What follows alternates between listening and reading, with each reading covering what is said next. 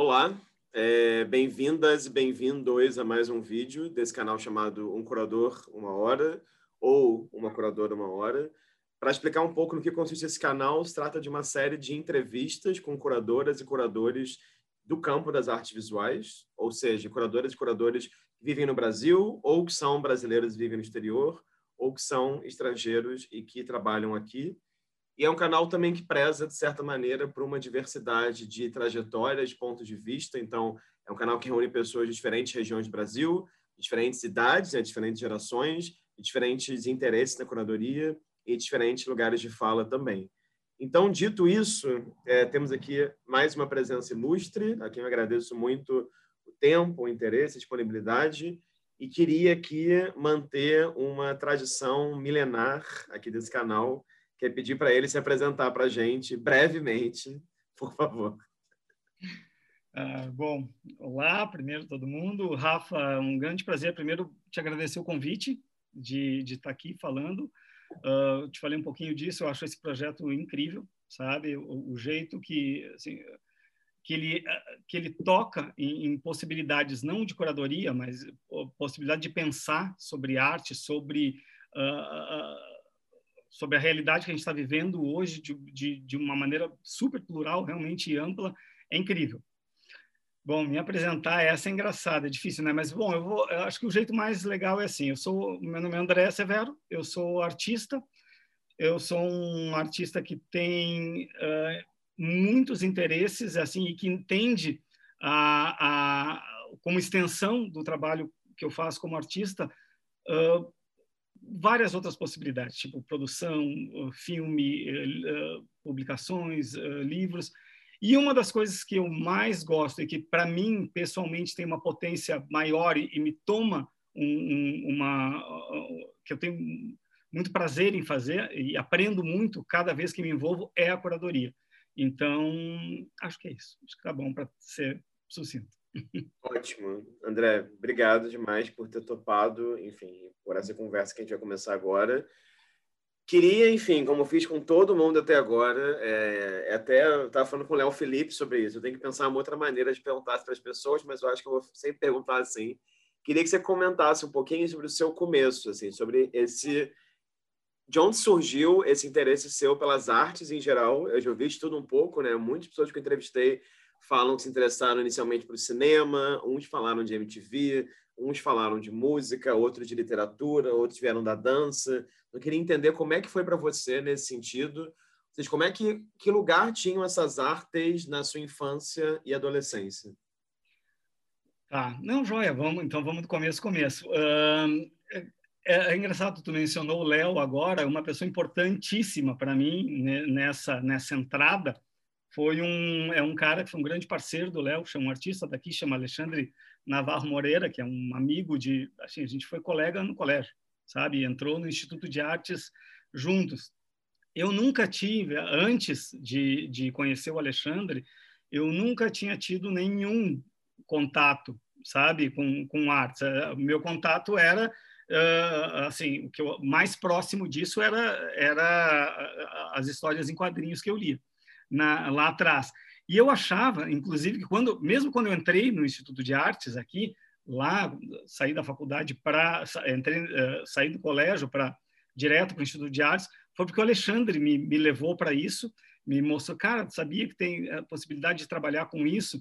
E é engraçado que, que, que eu disse, eu lembro que eu pensei na época e disse para ele, assim, né? Que assim, cara, eu acho que, assim, me falando que, que tinha isso, que isso era uma possibilidade, né? E aí eu lembro que, que eu falei para o Alexandre assim, cara, eu acho que eu vou fazer isso agora mesmo. Vamos terminar o colégio, já, já vou já vou me inscrever nisso, porque assim, eu tenho medo que se eu faço, eu, eu pensava em fazer outras coisas, tipo jornalismo ou publicidade ou alguma coisa assim. E aí, mas eu acho que se eu não fizer isso agora e resolver fazer isso depois, isso pode ser que isso sempre seja uma, uma segunda coisa, uma, sabe? Então vamos, acho que é a hora de encarar isso agora. E fui. Aí, aí isso em 93, eu entrei no, no Instituto de Artes. E, e aí, desde, desde lá, Rafa, teve. Bom, eu vou tentar agora. É, isso é só para dar esse início, início, eu vou tentar avançar um pouquinho mais rápido, porque senão a gente fica o tempo todo falando disso. Mas assim, ó, o que aconteceu ali? Porque eu acho que, como eu sei que te interessa também esse, esse negócio desse interesse, porque acho que são duas coisas. Por que, que a gente chega, o que, qual, qual é a, a, coisa que nos leva para isso, que é uma coisa que eu, eu sempre faço essa pergunta também para a maioria das pessoas que eu, que eu, que eu conheço, sabe? Que eu vejo que estão envolvidas com isso. Porque, mas são duas coisas. É o por que, que a gente se, se aproxima, mas e depois por que, que a gente fica? Por que, que a gente não abandona no momento que tu tem a chance? sabe? Porque depois, porque o complicado é isso, daqui a pouco a gente entra nessa estrutura de pensamento e, e aí não tem mais, tu não tem, eu não tenho mais possibilidade e gostaria, gostaria muito, sabe, de, de não ser artista, de poder fazer outra coisa, sabe? Mas é, é que assim, muito do que eu do que eu preciso pensar, de para onde vai o, o, meu jeito de me relacionar com o mundo tá aí. E eu descobri isso muito logo assim, logo uh, na entrada no Instituto de Arte, claro, no primeiro semestre, eu já vi que o meu plano de fazer um estudo de artes para depois ir fazer história em quadrinhos na Europa não ia dar certo, porque eu já estava envolvido com. com, com, com, a, com eu comecei a descobrir tanta coisa ali dentro. E só que, claro, também eu tive um momento de uma crise ali, sabe? Tá, e aí? Mas é para onde eu vou? Tu vai ver que vários momentos eu vou te falar desses, desses momentos de crise. E eu resolvi ficar nas artes visuais, foi lá pelo, sei lá, terceiro, quarto semestre da faculdade, quando eu entendi que uh, aqui dentro, não, eu, não, eu não via nenhuma, nenhum outro lugar, nenhuma outra possibilidade de pensamento onde eu pudesse fazer tudo, sabe? Eu pensei, bom, aqui dentro eu posso fazer uh, filosofia, eu posso fazer antropologia, eu posso fazer o, o que for, entende? Eu posso fazer teatro, eu posso fazer cinema, sabe? E isso, para mim, foi, foi o ponto de, tá, esse é o lugar que eu, que eu, que eu quero ficar. Mas aí, assim, o que aconteceu logo em seguida? Logo, logo em seguida que eu me dei conta disso, eu também, uh, antes, muito antes de terminar o curso, eu comecei a mostrar uh, as coisas que eu estava fazendo. Eu me formei em pintura no Instituto de Artes, lá atrás. Uhum. E eu, eu, eu tive quando eu era, eu era, eu era bem jovem assim sabe então sabe aquele momento eu tive muita sorte no início porque assim as coisas que eu fazia naquele momento as pessoas se interessavam. Então eu comecei a, a eu mandava para os salões, pra, que, era, que era o jeito que a gente tinha de se mexer nessa época, mandava para as coisas e entrava, conseguia fazer avançar os projetos e e, e aí isso foi super legal durante um tempo porque tu te sente estimulado porque assim as pessoas estão se interessando pelo que tu tem para para não é nem para dizer porque eu nunca achei que se tratasse de dizer nada é ao contrário, se, se trata, sempre se tratou de entender alguma coisa. Mas pensar, bom, as pessoas estão tentando, isso, se isso interessa de alguma maneira, parece bacana. E só que uh, uh, entre isso, aí eu comecei a, fazer exposição em 95. Então, eu tinha entrado em 93, 95 eu já estava fazendo exposição. Cinco anos depois eu estava parando de fazer exposição sabe? Por, por, por, um, por um momento de crise também. Porque aí o que, que aconteceu? Aí eu comecei a, a, a mostrar o trabalho. Comecei a, a viajar também. Uma, sabe, eu nunca tinha nem saído de Porto Alegre direito, sabe? Uh, mas e aí comecei a viajar para montar o trabalho, porque o que eu fazia na época eram umas instalações grandes que eu precisava montar, sabe? Era um, era, uh, não, não, não, nem vou entrar nisso, porque senão para a gente não se alongar, vamos para coisa mais objetiva. E aí, uh, então, eu comecei a mostrar e comecei a, a, eu me lembro de um, de um vou, vou te dar um, um exemplo de um, do momento que a crise ficou evidente para mim. Foi no, no, no, Rumos Visuais. Foi o primeiro Rumos Visuais. Eu fiz parte da, desse desse primeiro Rumos, né?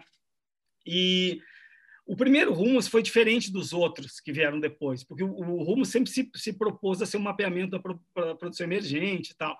Só que como a gente tinha vinha a gente vinha de um tempo de um desmonte político grande nos anos dos anos 80 metade dos anos 80 até uh, 90 então tinha é, era como se fosse assim tinha uma, ficado uma geração inteira de artistas uh, mais velhos do que eu na época que não tinham tido não, não tinham a visibilidade que a trajetória deles uh, exigia sabe?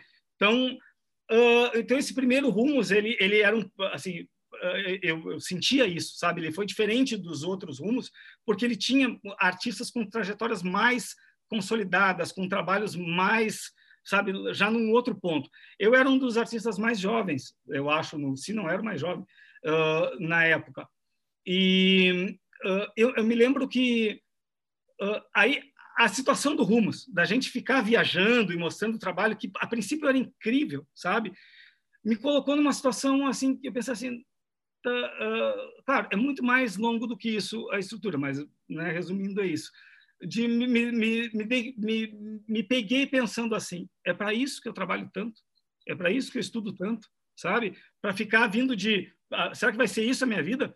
Ficar, faço as coisas no meu ateliê, trago para um, um, um para um, museu e, e, é isso, e fico convivendo desse jeito. Tinha uma, uma, uma questão de, de curadoria específica, eu acho, nesse momento, que eu, eu, achava, um, eu achava problemático, às vezes eu achava uma arbitrariedade que eu via no tipo de curadoria que, que se fazia nessa época, sabe? Uh, sem muito cuidado com os vínculos entre as obras, sabe? De, de, pensar assim, alguma. Tu, tinha muito aquilo que depois eu nunca vi mais eu, a gente eh, sempre se fala sobre isso, das curadorias que são ilustração de tese, mas eu nunca vi isso tão forte quanto lá atrás, sabe? Quanto nesse finalzinho dos anos 90, eh, iníciozinho dos anos 2000. Então, aquilo me incomodava muito, porque eu via assim, bom, eh, sabe, tinham trabalhos que, evidentemente, eles não podiam ficar um do lado do outro, porque eles se matavam, sabe? Eu pensava, então, isso aqui está servindo para quê? Está servindo para os artistas? Está servindo para quem? para o público, porque assim, no momento que tu compromete a, a, a, relação entre os trabalhos, tu compromete a experiência do público, sabe? Então isso aqui está servindo para quê, né? E aí, claro, tiveram coisas mais alegóricas de, de situações de, de ver uh, a gente numa exposição, um andar, também vou tentar não mencionar uh, uh, nomes, mas assim, daqui a pouco a gente, sabe, situação que a gente estava num lugar, os artistas ali nesse programa, e na mesma instituição, assim, exposições dos mesmos curadores, com só que, atenção, só que eram exposições que estavam mais, mais badaladas, tinham mais. Né? Aí o interesse estava todo lá, e, e, a gente ficava. Enfim, foi uma, uma, uma série de, de coisas, junto, aí tu soma isso. Com, a, com, uma, com, uma, com essa arrogância que às vezes tu tem quando tu é muito novo, porque tu nunca acha que o problema aí é teu, né? Tu acha que o problema é do, do mundo, é do outro, é, né? E aí, uh, só que eu me vi nessa situação. Eu vi na situação de, de ter que pensar que, que eu estou fazendo. Eu estou me alongando um pouquinho nisso, é porque só porque isso é importante para eu chegar na coisa de curadoria também. Tá? Não problema. E aí, aí uh, o que acontece aí foi assim, ó, também. Uh, então, junto com isso, Uh, o que aconteceu para mim foi uh, aí outro momento de virada, né? Então eu estava sentindo essas coisas que, que, que, que, eu não via, parecia que tinha uma, tinha uma questão que me incomodava, que era assim, uh, o pensamento resumidamente acho que era assim, ó, ser artista é isso, ser artista é essa identidade social que eu vou ficar sustentando de uma galeria para outra, de um museu para o outro, ou ser artista é, tem a ver com questões existenciais, sabe? Que é o que eu acho que isso, até hoje, acho que, que é. Mas no momento que eu me coloquei, porque a, a, a, quando eu comecei a me perguntar isso, as respostas que vinham eram assim: bom, se é uma questão existencial, eu tenho que, tem que ser possível ser artista em qualquer lugar, independente dessa estrutura. Agora, se é uma questão de identidade social, aí que é desse crachá que eu vou sustentar, onde é, é, é assim, e esse crachá, quando tu está essa identidade, tu sustentar ela dentro de uma estrutura, dentro do museu, dentro de uma galeria, onde a tua atitude a, a, e a de tudo que está em volta vai espelhar essa identidade, sabe? É, eu pensava assim, bom, se, eh, eh, se, se eu responder para mim que é essa questão, é essa identidade social, tá, tá aqui, eu tenho que seguir esse caminho. Agora, se não for, eu preciso fazer alguma coisa eu preciso achar um jeito, eu preciso, aí eu, eu pensava, o que, que eu preciso tirar da equação, né? Não é, eu, eu, não, eu não vou tirar uh, o fato de eu ser artista, eu só preciso tirar esse, aí na época que eu achei que fazia sentido era eu tirar as exposições, sabe? Então, eu não vou fazer exposição, vou ficar um tempo sem fazer exposição, e aí, só que eu pensava, mas o que, é um tempo, né? Um tempo é porque eu não queria que fosse a vida toda, porque eu não, não achava também, assim, eu sou muito, eu, eu não, eu não, não acredito muito nessas decisões, sabe, que tu toma num momento e, e, tu não, daqui a pouco tu não revê mais elas. Então, só que eu pensava, não pode ser dois anos, três anos, porque se eu paro de fazer exposição dois, três anos, ninguém vai nem notar E, e pode ser só parte de um processo. Aí eu pensei, 10 anos. 10 anos é um bom tempo, sabe? Para eu dizer para mim mesmo, vamos ver, vamos ver o que, que vai acontecer, sabe? Aí o que eu me, me, me coloquei como, como desafio é eu vou continuar pensando, eu vou continuar sendo artista, eu não vou fazer exposição. Então, eu vou ter que criar outras possibilidades de, de, de pensar, de, de mostrar ou de compartilhar né, o, o, que essas coisas que eu penso, que eu me interesso e que quero. Aí coincide com isso, claro, com, com um momento que, que, também tinha uma artista que eu não sei se tu conhece, a Marilena Bernardes, tá?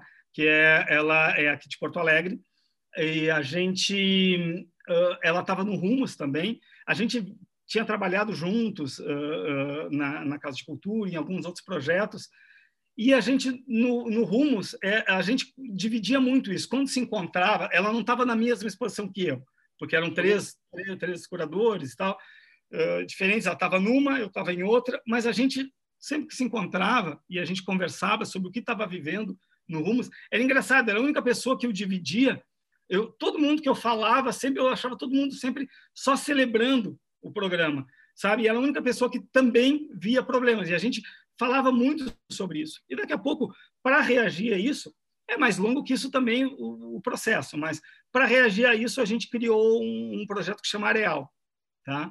Que eu também não sei se tu conhece, mas foi um Conheço. projeto que a gente trabalhou durante muito, muito tempo. E o, o Areal é importantíssimo dentro disso, porque lá, ele vem nesse momento que eu já não tava, já, já não ia mais fazer exposição, e o Areal ele era todo isso, ele era tentar pensar outras possibilidades, sabe? Não só para a gente, mas também para outros artistas, porque a gente pensava no, no, lá atrás que era assim, essa inquietação que a gente está com essa estrutura, com o sistema do jeito que ele está montado, com, com as opções que a gente tem, uh, deve ter mais artista incomodado com isso. Então, a gente pensar, vamos criar uma situação onde a gente consiga uh, dividir isso e, e, produzir alguma coisa dentro, dentro dessa outra estrutura. Então, claro que assim, o Areal, uh, falando super, super resumidamente dele, como é que a gente começou? Como é que a gente desenhou o Areal? É, foi, foi super bonito isso lá atrás, porque a gente desenhou o Areal assim. O, o, o Areal, ele, ele, a gente não tinha nenhum, a gente só sabia o que não queria a gente não sabia o que queria, como fazer, para onde ir, para onde olhar. A gente não sabia qual era o nosso horizonte, a gente só sabia que o horizonte precisava ser muito amplo. E aí a gente, aí a gente usou como metáfora, aí por, um, por uma experiência que aí, isso um dia eu te conto, um dia que a gente estiver talvez num bar tomando uma cerveja, as experiências mais bastidores disso ainda,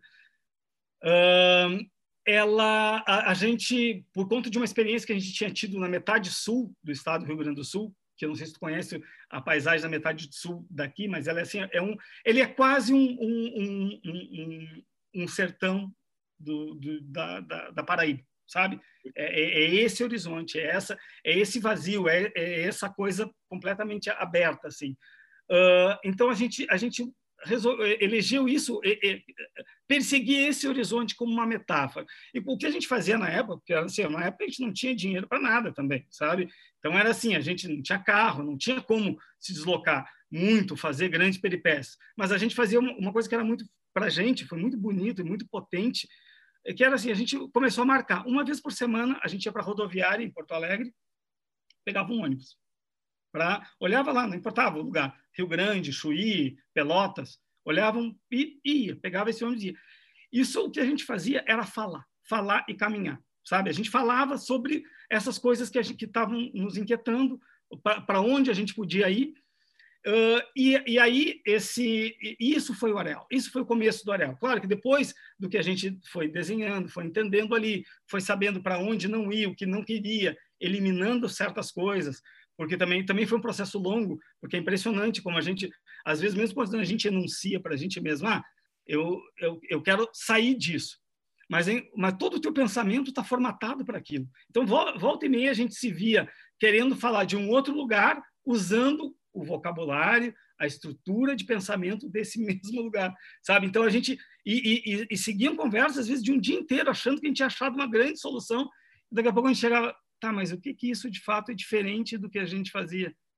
É nada, né? Então, tá, então esquece. vamos e vamos seguir de novo.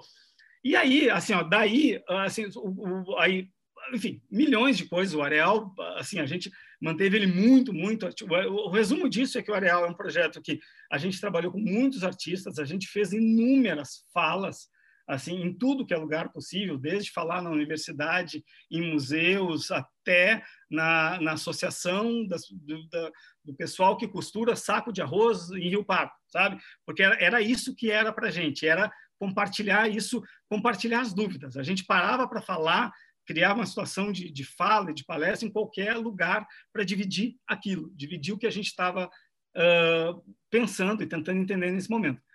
E o resultado final disso, o Ariel depois teve, assim, todo o tempo, a gente publicou acho que uns 14 ou 15 livros, uh, sei lá quantos filmes eu fiz dentro do Areal, acho que talvez uns 10 filmes também, e mais essas, essas outras coisas, entende? Então, e o que, que era isso, sabe? Claro que a gente passou por muita coisa. Vou, não, não vou entrar muito nisso, a não ser que depois tu queira voltar para isso, aí, aí se tu quiser tu me pergunta, mas mas foi, foi, foi muito potente isso. Isso isso está no, no, centro, sabe, de tudo isso. Está tá no centro de eu poder fazer uh, as curadorias depois, porque uh, porque aí uh, paralelo ao Areal, o que estava acontecendo comigo, André, nesse momento, sabe? Que o Areal ele a gente come, a gente conseguiu criar uma estrutura para ele funcionar e ele foi funcionando. A gente ia atrás de financiamento, uh, escrevia os projetos, ia era recusado, às vezes, aí daqui a pouco escrevia uma carta para responder às recusas que a gente tinha, aí, aí era aprovado com essas cartas, era, era muito legal, assim, mas a gente, a gente come, aí criou, o Arel começou a, a, a, a funcionar. Mas, uh, dentro daquela outra coisa que eu estava te falando, da minha crise de identidade lá atrás, né, de o que é ser artista, uh, acabou que, uh, durante esse tempo todo, chegou um momento que eu não era nada, sabe? Porque uh, eu sempre achei que eu fosse um artista e seguia com, com isso. Só que aí, mas eu não fazia exposição. Então, isso já começou a ficar um, fica, ficar um pouco trancado. Uh, e eu não fazia exposição porque eu achava que a, a, exposição era algum problema. Ao contrário, eu acho que o, que o lugar de uma exposição isso que a gente pode falar depois, falando sobre curadoria, é, é um, é um lugar de uma potência inacreditável, sabe? Tu pensar, porque assim, em, em, em última instância, o que, que é um lugar para fazer uma exposição? É uma sala que pode ser qualquer uma, ou pode ser nem sala, pode ser um, um lugar aberto, que tu pode botar ou retirar ou fazer o que tu quiser lá dentro, com a única coisa que em algum momento teu corpo sai dali. E o que tu deixar tem que dar conta de propor um diálogo tem que dar conta de oferecer uma experiência para quem vai entrar, para quem vai entrar em contato com isso. Isso, assim, para mim, até hoje, é de uma potência incrível. Mas eu estava nesse, nesse momento de crise, então eu não fazia as exposições. E aí comecei, mas não, não tinha parado de pensar. Então, seguia o Areal, mas também seguia, aí segui, uh, comecei, aí, aí comecei a, a, a, publicar os livros. E aí Aí começou assim, ah, então, ah, aí as pessoas falavam comigo, ah, entendi, André, então tu é escritor. Agora eu dizia, não, não é isso, sabe? Porque, porque os livros também estavam todos dentro de uma estrutura de, do trabalho também. Não, não é isso. Aí eu comecei a fazer os filmes. Ah, ah, então agora tu faz, agora tu faz cinema. Aí eu dizia, não, também não é isso. E aí ficava, sabe, ficava uma conversa trancada, absolutamente chata para quem para qualquer interlocutor, porque aí tu, parecia que tu tava, que eu estava sempre me esquivando de alguma coisa, quando na verdade eu só não é que não é exatamente isso. É, é eu só sou artista, só que eu estou tentando achar essas outras é, esses outros, essas outras maneiras. E aí nisso entrou várias coisas, teatro, um monte de coisa que eu fiz nesse nesse caminho. E claro, quando entrou entraram as curadorias, aí foi aí aí foi o caos total, porque aí era isso. Ah, então agora tu é curador. E aí era mais difícil ainda dizer que não, porque aí eu estava muito perto da estrutura de, de exposição e, e também, também aconteceu que foi tudo muito, muito, muito rápido, quer dizer, tanto quanto 10 anos podem ser rápidos, para entre eu ter parado de fazer a exposição, 10 anos depois eu estava fazendo a curadoria da Bienal de São Paulo, junto com o uhum. Luiz e os Oramas. E, e, então, e aí assim, e aí eu já não podia mais, porque assim, porque aí era ridículo. eu dizer que eu não era curador nesse momento, num projeto dessa importância e que estava transformando a minha vida, uh, uh, uh, aliás, a estrutura do meu pensamento nesse ponto. Depois eu te falo mais disso. Mas, enfim, é, é, é, é, resumido, resumidamente é isso. Eu quis, eu quis tentar sair, tem milhões de coisas no meio disso, mas sair desse, desse momento de entrar na faculdade, entender que era isso que eu tinha que fazer, entender também que tinha alguma, algum problema que eu precisava resolver, o tempo que levou para eu resolver e o, como é que entraram não só aí os filmes, os livros, a, a, a produção, gestão, e principalmente a curadoria dentro disso. Não sei se ficou claro, Rafa, não, ficou, tu... ficou, ficou. Não, não, foi, foi bastante coisa, mas ficou claro. Deixa eu só pensar aqui por onde que eu... Eu queria te fazer uma pergunta, precisamente sobre Areal, que foi uma impressão minha, lendo e pesquisando, eu sou de uma outra geração, né, mas eu já havia ouvido falar no Areal, né, tanto de amigos gaúchos quanto de amigos não gaúchos, que é você considera o Areal e o fato de que artistas, por exemplo, como Karen Lambrecht, Hélio Fervenza, Elane Tedesco, é, Tomé Cravan, enfim, não era um projeto exclusivamente com a presença sua e da Maria Helena Bernardes, né? Assim, vocês convidavam outras pessoas também. E daí me veio essa questão. Você considera o Areal uma experiência curatorial também? É engraçado pensar nisso, tá? Isso eu poderia, certamente diria que sim, mas isso com o olhar de hoje porque na, na época a gente não pensava nesses termos. Ao mesmo tempo, a gente tinha.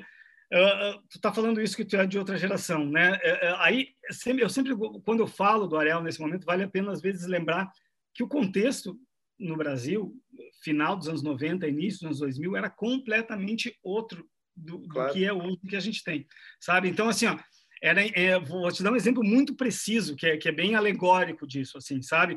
Era muito difícil lá atrás tu explicar, e é inacreditável, porque assim, a gente está falando do final dos anos 90, início dos anos 2000, já, ou seja, já tinham acontecido há 30 anos as experiências nos anos 70, sabe? Então, uh, é, é, mas era, a gente vivia um momento em que era, assim, era completamente, era muito complicado tu explicar ou tu conseguir financiamento para um projeto que não resultasse numa exposição, necessariamente sabe? Depois isso tudo mudou muito, mas lá atrás, quando a gente o Areal veio, ele veio, a gente vinha pensando nisso também, pensando no tipo assim, não é possível, é possível que a gente precisa criar essas, essas situações. Aí um exemplo que eu te dar é assim, ó, primeiro financiamento que a gente teve para o Areal foi um, foi um programa que teve lá atrás, Petrobras Artes Visuais, teve duas edições só. A primeira a gente escreveu, imagina, a gente era tão assim, primeiro a gente escreveu com os artistas que estavam envolvidos com a gente, eram Nauman e a Marina Bromovic, sabe? Que a gente tinha, conseguia o um endereço da, das pessoas, mandava uma carta e daqui a pouco vinha a resposta. O negócio era, mas assim, aí a gente inscreveu e não e, não não foi selecionado. E mas a gente recebeu uma carta explicando por que a gente não foi selecionado e tal. O que, que a gente fez? A gente respondeu, a, Lena, na verdade, respondeu essa carta brilhantemente no segunda vez que a gente se inscreveu e aí a gente ganhou uh, sem nenhuma restrição, sabe? Foi super bonito, projeto super elogiado e tal e tal. Tá, a gente pensou incrível, olha só, as coisas estão mudando, que legal, que legal. Aí passaram alguns meses, tá? Daqui a pouco eu estava em casa, sim, sabe? Aí eu recebi um telefone, o projeto andando, a gente tinha proposto cinco livros que ia ter logo da Petrobras, com texto institucional e tudo, e eu recebo um, um telefonema dizendo assim, de alguém dentro da Petrobras, dizendo assim, não, André, pois é, a gente está vendo aqui, ah, muito legal o projeto de vocês e tudo, mas estou vendo aqui vocês não têm exposição, né? Eu, sim. Eu dizia, sim, isso está desde o início. A gente não tem. Sim, mas aí é onde é que a gente vai colocar o banner? Sabe? E aí isso, eu, eu tipo assim, o banner? Aí eu falei assim, mas como assim o banner? Se a gente a gente está tendo logo de vocês nos livros, aí, e aí começou a virar uma discussão sobre onde botar o banner. Aí a gente, aí eu lembro que a gente pensou, aí voltei, depois falei para eles, olha, a gente não tem exposição e não vai ter. Só que uh, a gente faz um monte de fala. Assim, sei lá, a gente já, acho que no final daquele programa a gente fez umas 70 falas públicas. Tipo assim, ó, não tem problema. Vocês podem mandar o banner em todas as falas, a gente bota o banner. E, e aí chegou o banner uma semana depois e foi o que a gente fez. Mas é engraçado isso, sabe? Tu pensar que, uh, tipo assim, ó, uh, uh, menos de 10 anos depois, o contexto era outro, sabe? Existiam programas que eram específicos para os artistas uh, só pesquisarem, só... Sabe? Mas nesse momento, né? Exato, mas nesse momento isso não, não existia. E aí o Areal, Rafa, o que, o que, assim, o que eu posso te dizer assim, mais do que a coisa de processo, de experiência, primeiro pensando em curadoria, tá? Uh, uh, sim, acho que olhando de hoje era isso, porque a gente não estava. Assim, o foco não era só o nosso trabalho, era o nosso trabalho se ele pudesse ser uh, compartilhado e ser dividido, e se a gente pudesse trabalhar com outros artistas que a gente sentisse que no final, depois assim, no final a gente acabou se dando conta que nem eram tantos artistas assim que estavam incomodados com isso, que a, gente de verdade começou a ver que estava todo mundo muito mais tranquilo com a situação institucional do que a gente, sabe? Mas, enfim, uh, uh, uh, só que, assim, mais do que tudo, o, o que o Ariel, pelo menos para mim, pessoalmente, me ensinou, e isso, para mim, tem, não, não é não só isso tem reflexo em qualquer trabalho que eu fiz depois, qualquer coisa que eu faça agora, como qualquer curadoria. O que, que o Ariel ensinou a gente a fazer? A trabalhar sem a priori, sabe? E, e o a priori que, que eu digo é assim, ó, é sem saber, é, é, é primeiro ir e, e, deixar que tudo que for, os encontros que tu vai tendo, as imagens que tu vai vendo, as coisas, as histórias, muitas vezes que tu vai escutando, as coisas que tu está lendo e pesquisando ao mesmo tempo, isso vai conformando uma possibilidade, se chegar esse momento, de dividir isso, sabe? E que vai acabar dando conta de uma, de uma ideia de experiência, porque ele está sendo construído a partir da experiência. Mas esse sem a priori é, é assim, para mim, por exemplo, assim, por que, que tem, tem, coisas que eu faço, tá? Uh, uh, que eu não gosto de fazer. Por exemplo, eu não gosto de escrever, sabe? E aí as pessoas às vezes me dizem assim, tá, que parece estranho, porque os livros que eu faço são absolutamente retóricos, são enormes, são cheios de. Aí eu, aí eu disse assim, bom, sempre tem que desconfiar. Quando a pessoa escreve tanto assim, é porque não deve ter o que dizer, sabe? E aí, porque assim, mas por que, que eu escrevo? É porque tem algumas coisas que eu preciso entender que eu não, não pode ser uma fotografia, não pode ser um filme. Se pudesse ser, eu ia fazer essas coisas que, que mais naturalmente me, me, me, dão prazer e tal, mas, mas não, tem algumas coisas, e, e aí é onde entra a ideia de curadoria também, tem coisas que eu só experimento na curadoria, sabe? Claro que eu, eu, o, o, tipo de curadoria que eu tenho exercitado nos últimos tempos é muito específico, sabe? Eu procuro, eu, eu, não é que eu não tenha vontade, às vezes eu até desenho projetos que eu desenho sozinho, mas para avançar com ele eu sempre preciso convidar alguém, sabe? Porque, porque é, é esse diálogo que, que me interessa. Agora, a minha pergunta seria a seguinte: qual projeto seu você considera que é a sua primeira curadoria de exposição, né? Qual projeto faz? Não, eu acho que essa curadoria é a primeira que eu considero, porque tem uma exposição como Horizonte Expandidos, 2010, né, no Santander, mas eu não sei se é essa exposição ou se tem alguma antes que você acredita que é a primeira. Não, é, é, é engraçado, assim, a primeira exposição que eu fiz na vida foi em 94, nem foi como artista, foi como curador. Mas era assim, uma curadoria meio, um, era meio um assalto, sabe? Era, assim, eu era estagiário no, no MAC, do, no Museu de Arte Contemporânea aqui, e, e tinha uns trabalhos lá que, assim, trabalhos grandes que, que, que tipo assim que, que, as pessoas não estavam acostumadas a ver tipo Nuno Ramos uma instalação enorme uma pintura de sei lá seis metros do Marco Gianotti um trabalho da Karen Lambert que eu encontrei no acervo do museu com as caixas fechadas desde 85 sabe porque acho que tinha vindo da Bienal aí deve ter ido para o estúdio da Karen depois ela doou para o MAC e não foi aberto Aí essa primeira experiência curatorial foi uma coisa dessa. Num, em algum momento que teve uma brecha lá, não tinha um projeto num verão que estava um vácuo, a gente propôs, sabe, uma mexer, abrir essas casas, esse acervo e, e, montar na galeria. Essa foi a primeira uh, exposição, mas não era, não era uma curadoria, não tinha nem ideia do que eu estava fazendo. Eu só queria ver essas obras e, e, e, tentar entender qual era a relação entre elas. Aonde eu, né, Uh, então, mas assim, certamente Horizonte Expandido é isso. E o Horizonte Expandido é o que? É uma resposta também. Como é que surgiu o Horizonte Expandido? O Horizonte Expandido surgiu num convite uh, da gente fazer para a Lena e para mim, para a gente fazer uma, uma exposição comemorativa aos 10 anos do Areal. tá? Uhum. Porque ali o Arial estava com, uh, completando 10 anos, e aí, assim, a gente já tinha publicado, sei lá, talvez uns oito, nove dos livros, a gente fazia muita fala, a gente dividia muito, a gente viajava muito para dividir a, as experiências do Areal, sabe? Porque tem muita coisa no Areal que a gente fez também que não está nem publicada, não está em lugar nenhum. A gente nunca montou um site do Areal, a gente nunca... O que tem do Areal é, é assim, são, são registros de coisas que estão... Algumas coisas estão no meu site, e, e, depois de um projeto que, eu, que a gente montou para fazer uma doação para o MAC de uma parte desses arquivos. Mas aí o Horizonte Expandido surgiu dessa ideia de da gente fazer uma exposição comemorativa. Só que aí a gente pensando sobre o que a gente ia fazer, a gente pensou, mas a gente passou 10 anos sem fazer exposição, sabe? Fazendo outras coisas, propondo outras possibilidades de, de trabalho. Então, qual é o sentido da gente agora fazer uma exposição que vai parecer que a gente está se enaltecendo aqui, sabe? Colocando. A gente achou que não fazia muito sentido aquilo. Aí a gente pensou assim, então quem sabe a gente vai fazer uma, vamos fazer uma outra coisa. Vamos expor as raízes do areal, vamos expor a, a, o, quais eram a, o que estava na base do pensamento da gente quando a gente quis uh, uh, avançar com, com, com, com, esse projeto. E aí foi isso. E aí o que estava lá aí tava, era isso. Então era Robert Smithson, uh, Gordon Matta Clark, Dennis Oppenheim, Ligia Clark, uh, uh, Alan Caprow. Acho que ali foi a primeira vez que eu fiz uma, que depois é uma coisa que eu fiz várias vezes, entrar em contato com o state do, do, do Alan Caprow para refazer algumas atividades. Uh, sabe, eu fiz isso na, na Bienal em São Paulo, no Horizonte Expandido a gente fez isso.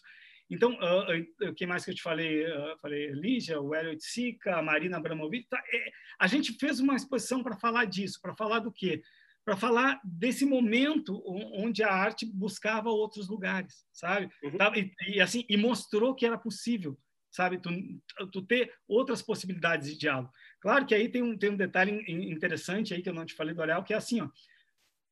Como a gente fazia, não fazia exposição do Areal e a gente publicava esses livros e fazia essas falas e tal, era muito engraçado porque muitas vezes as pessoas chegavam para a gente diziam assim, ah, entendi, o Areal é um projeto anti-institucional.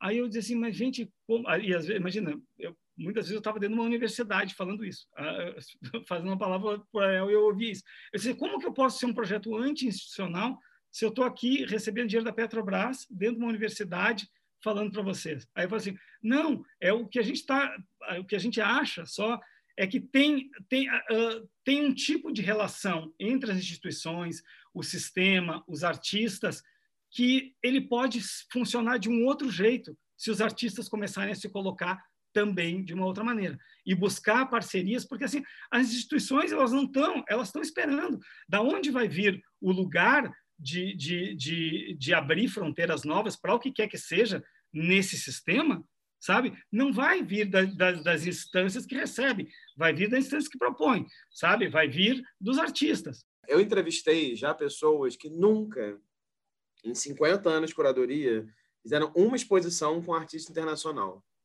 E aí me chama muita atenção pensar que quando você tem a oportunidade de fazer, claro, uma coisa foi o MAC 94. Quem dirigiu o MAC? Era o Gaudêncio que dirigia ou não? Não, já era logo a saída do Gaudêncio tinha saído, era um cara que chamava quem?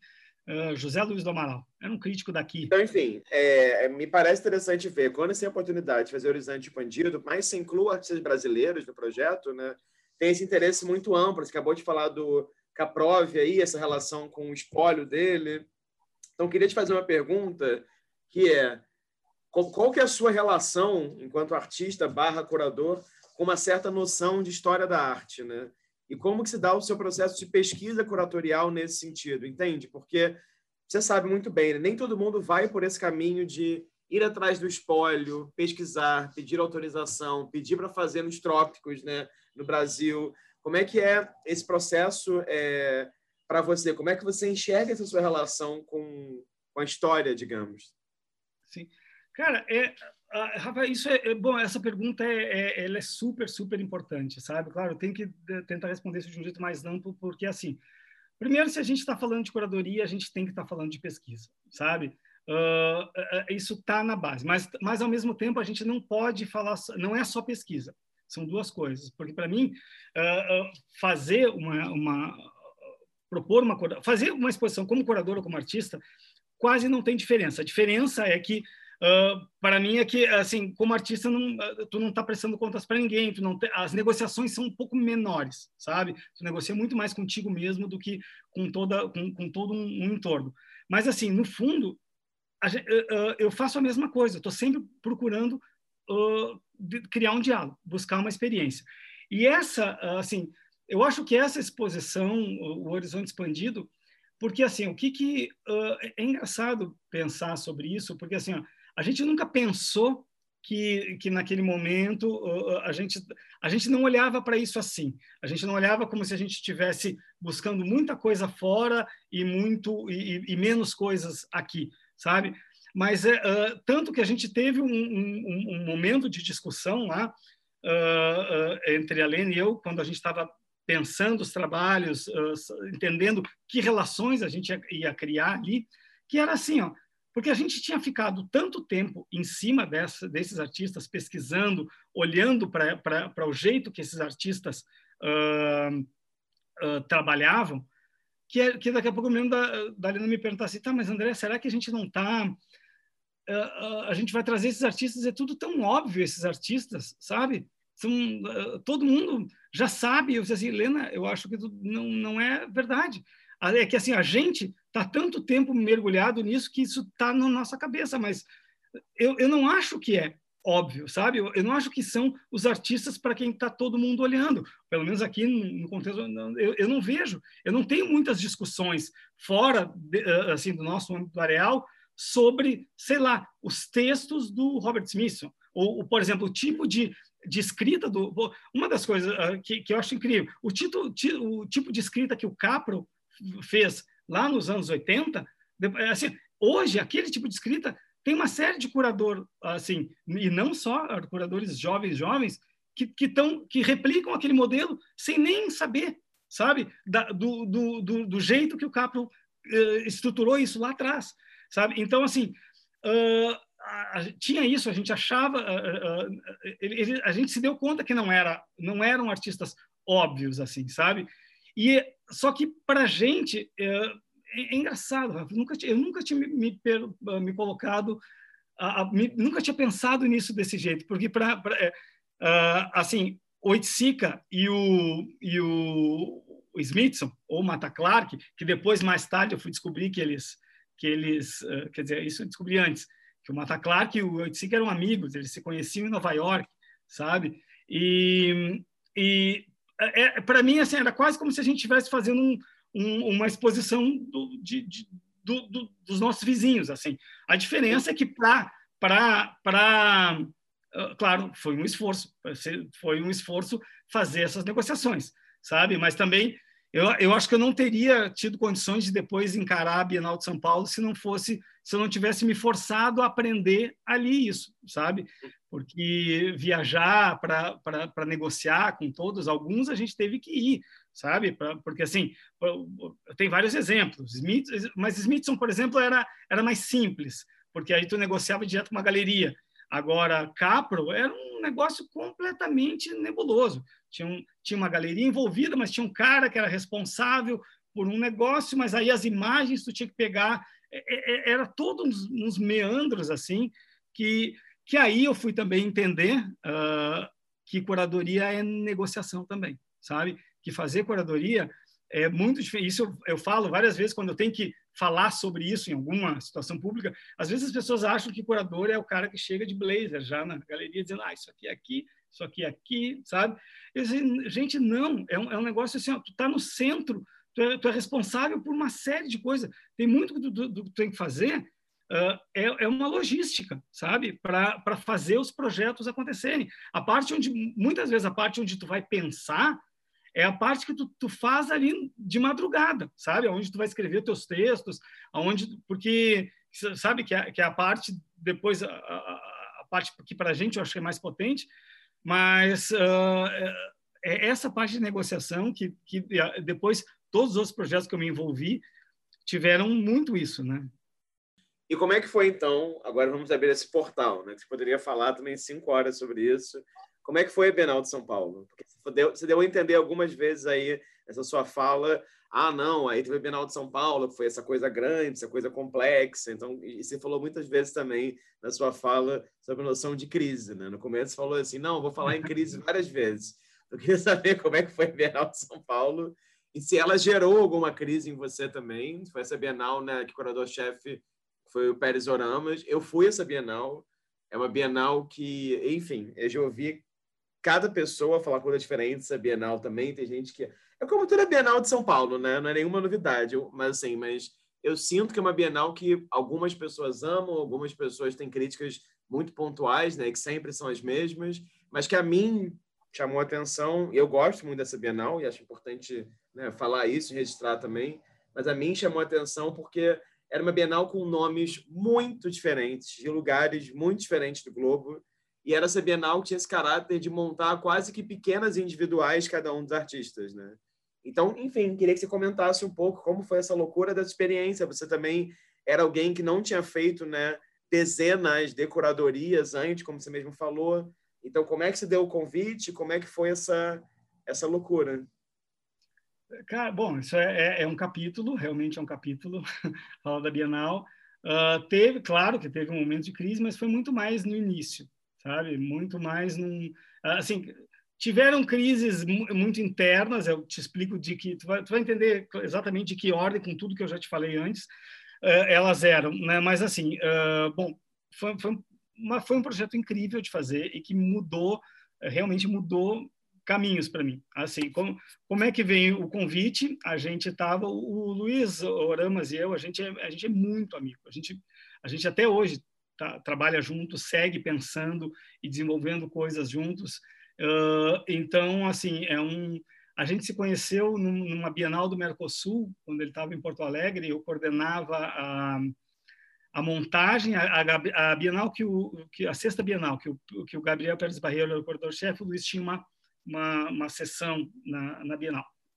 E aí a gente a gente ficou amigo, a gente se conheceu ali por uma situação de, de trabalho, mas foi foi engraçado assim porque a gente aí eu logo descobri que o, que o Luiz era um poeta, aí a gente trocou livros, sabe? Acho que eu não me lembro qual era, eu estava publicando o segundo livro, o terceiro livro, não me lembro qual foi que eu dei para ele. Ele me deu um livro dele, tipo, e aí a gente começou a trocar, tá?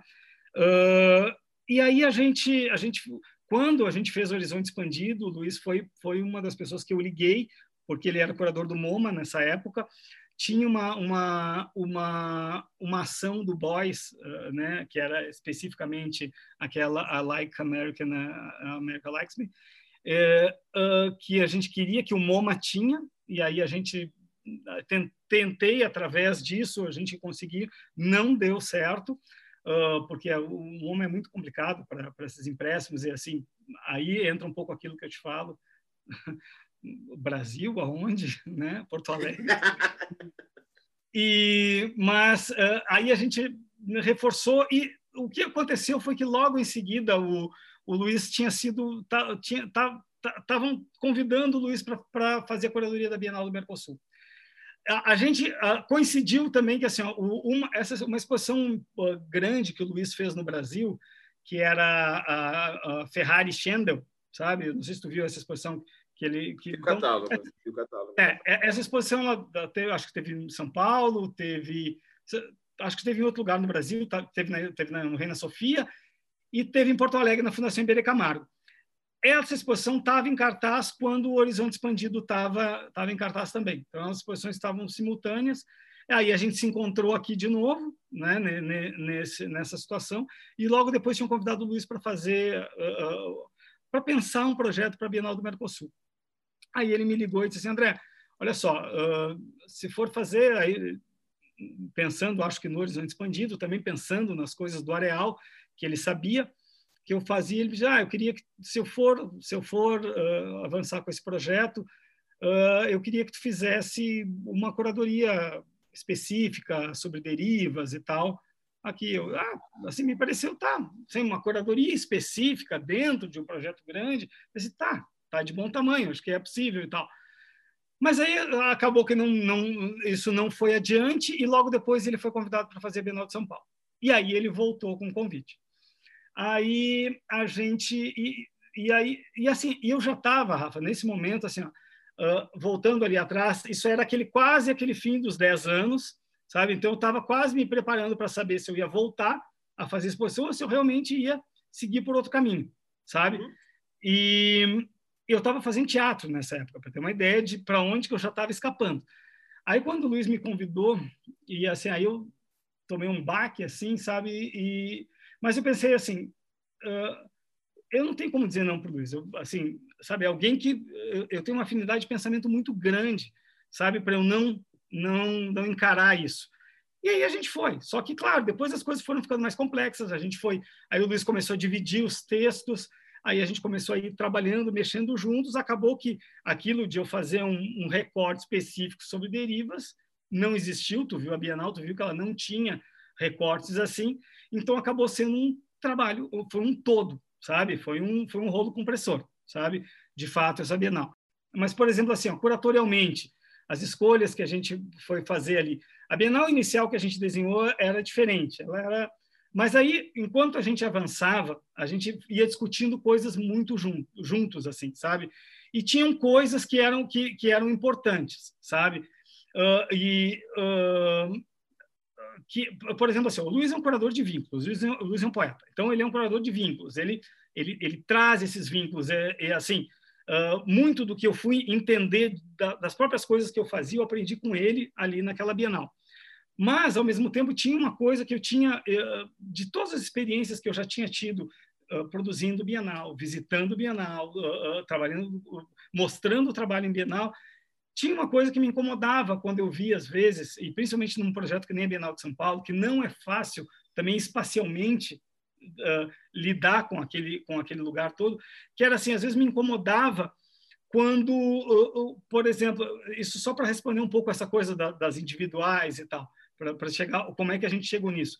A gente começou a discutir muito isso, sabe? Do tipo assim, qual é o sentido, assim, esse, sabe, esse trabalho que está, às vezes, nas costas. Tem a sala do cara, que é a sala principal, e por fora tá, tá, tá um outro artista com uma pintura, um, um trabalho episódico, um, sabe? É, é, como se o cara fosse tivesse no bastidor do, do, da sala maior, da sala mais importante, sabe?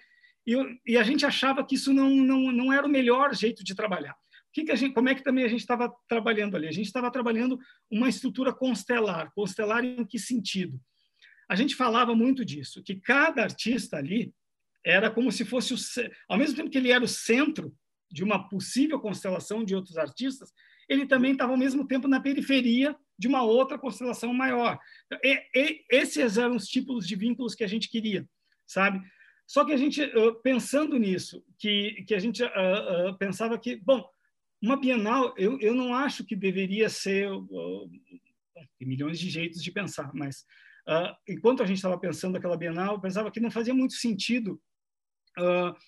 Eu não, esses trabalhos episódicos, sabe? Episódicos que eu quero dizer assim, ó, tu pega o último trabalho, que é o mais legal do cara, e tu traz para cá, isola ele de um contexto de pensamento e subordina ele à tua própria lógica de, de a, a narrativa geral da Bienal, sabe?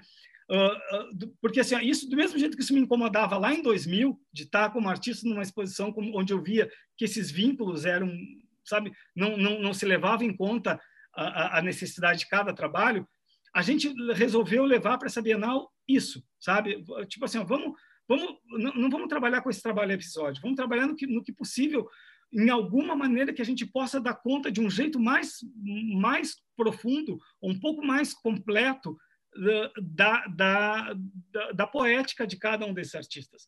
Então, e, e foi por isso que a gente acabou a estrutura que a gente quis criar ali e que muitas vezes eu no final eu, eu, eu senti que, que a gente tinha chegado no que no que a gente precisava. Uh, mas eu entendo que muita gente uh, não podia, não via isso. Mas assim, porque para a gente o jeito, a estrutura que a gente criou, qual era a ideia ali? A ideia era que o cara entrasse e te, se imagina visitando a Bienal tu entrava, assim, uh, muito, muitas coisas eram visíveis, mas tinham muitas coisas que tu tinha que entrar dentro da, da sala para poder ver. E isso era por quê? Porque a ideia era que, assim, sim, a gente amarrou, a, a gente fez toda uma amarração do que era o desenho dos vínculos curatoriais para a gente. Então, esses vínculos é como se eles estivessem, assim, em cima de tudo. Só que para a gente era super importante que no momento que o cara está visitando a Bienal, ele entrasse na sala de um artista, esses, essa curadoria se apagasse. Essa curadoria se apagasse para que o cara pudesse estar lá dentro, estar tá na poética desse artista, viver aquela experiência, sabe? Depois, quando ele sai dali, aí se ele entra numa outra sala, em algum momento de respiro, ele vai conseguir ver que uh, os artistas não estão de graça, um perto do outro ou um em relação ao outro. Essa amarração ela estava toda feita, mas era importantíssimo para a gente esse esse momento de apagar o discurso de curadoria, sabe? Uhum. Eu me lembro que na época tinha, era bem engraçado, porque me lembro que as entrevistas que, que a gente dava, me lembro de dar entrevista as pessoas falam, aí eu falava de como eu imaginava uma visita da Bienal, e aí saem umas manchetes do tipo assim, ó, André Severo diz que a Bienal está fadada ao fracasso, sabe? Quando, às vezes, o que eu estava querendo dizer para as pessoas ali era simplesmente assim, olha, é, assim, eu vou te responder muito particularmente por mim, mas eu, eu não tô, eu, eu não, não, não quero que o cara que venha visitar essa Bienal, a minha, a minha utopia aqui não é que o cara venha com o mapa da Bienal e vá dando ok, sabe, nas salas que ele está passando. É que se o cara entra aqui e ele andou meio, meio andar do, do, do, do prédio do Niemeyer lá, meio andar, e ele encontrou um trabalho, umzinho, que faça sentido para ele, um artista, vai embora. Vai embora. Depois tu volta, sabe? Depois volta, se puder ter experiências, melhor, mas não brinca com isso. Não brinca com esse encontro que tu pode ter com um artista, com o trabalho, porque isso é, para mim, é, é, essas coisas, essas interlocuções, essas possibilidades de, de, de, de um encontro uma obra de arte, é, isso é da ordem do milagre quando acontece, sabe? Porque ele não é. Eu, eu, sempre falo isso, sabe? Que tipo assim, aí claro, eu acho que a gente não vai não vai entrar nisso aqui, mas assim, é, é, sabe quando a gente pensa esse discurso sobre o hermetismo das artes visuais, sobre assim a, a, necessidade ou não da mediação, que mediação é essa, qual é a possibilidade de mediação? Sempre penso que tem, tem uma coisa aí que a gente nunca pode esquecer, tem, porque tem uma coisa que é, assim, que é o estranhamento.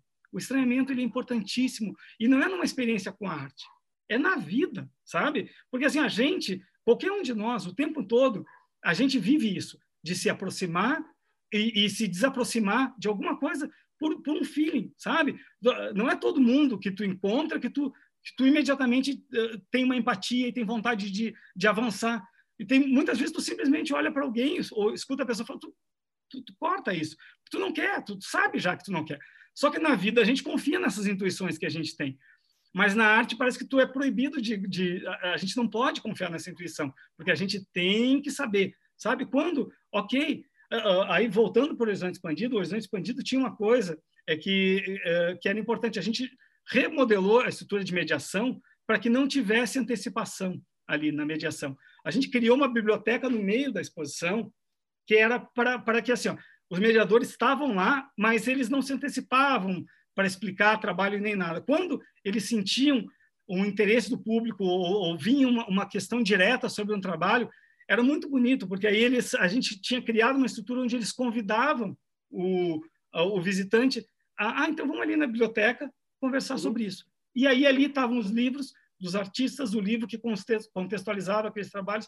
Então, Uh, então, uh, na Bienal tinha, tinha muito isso, assim, sabe? A gente, uh, a gente apostava muito nisso, muito nesse mergulho na poética de cada artista, e confiando sim, sim, que a estrutura que a gente tinha criado de relação, ela fosse a, a ideia é que ela fosse lida no macro, sabe?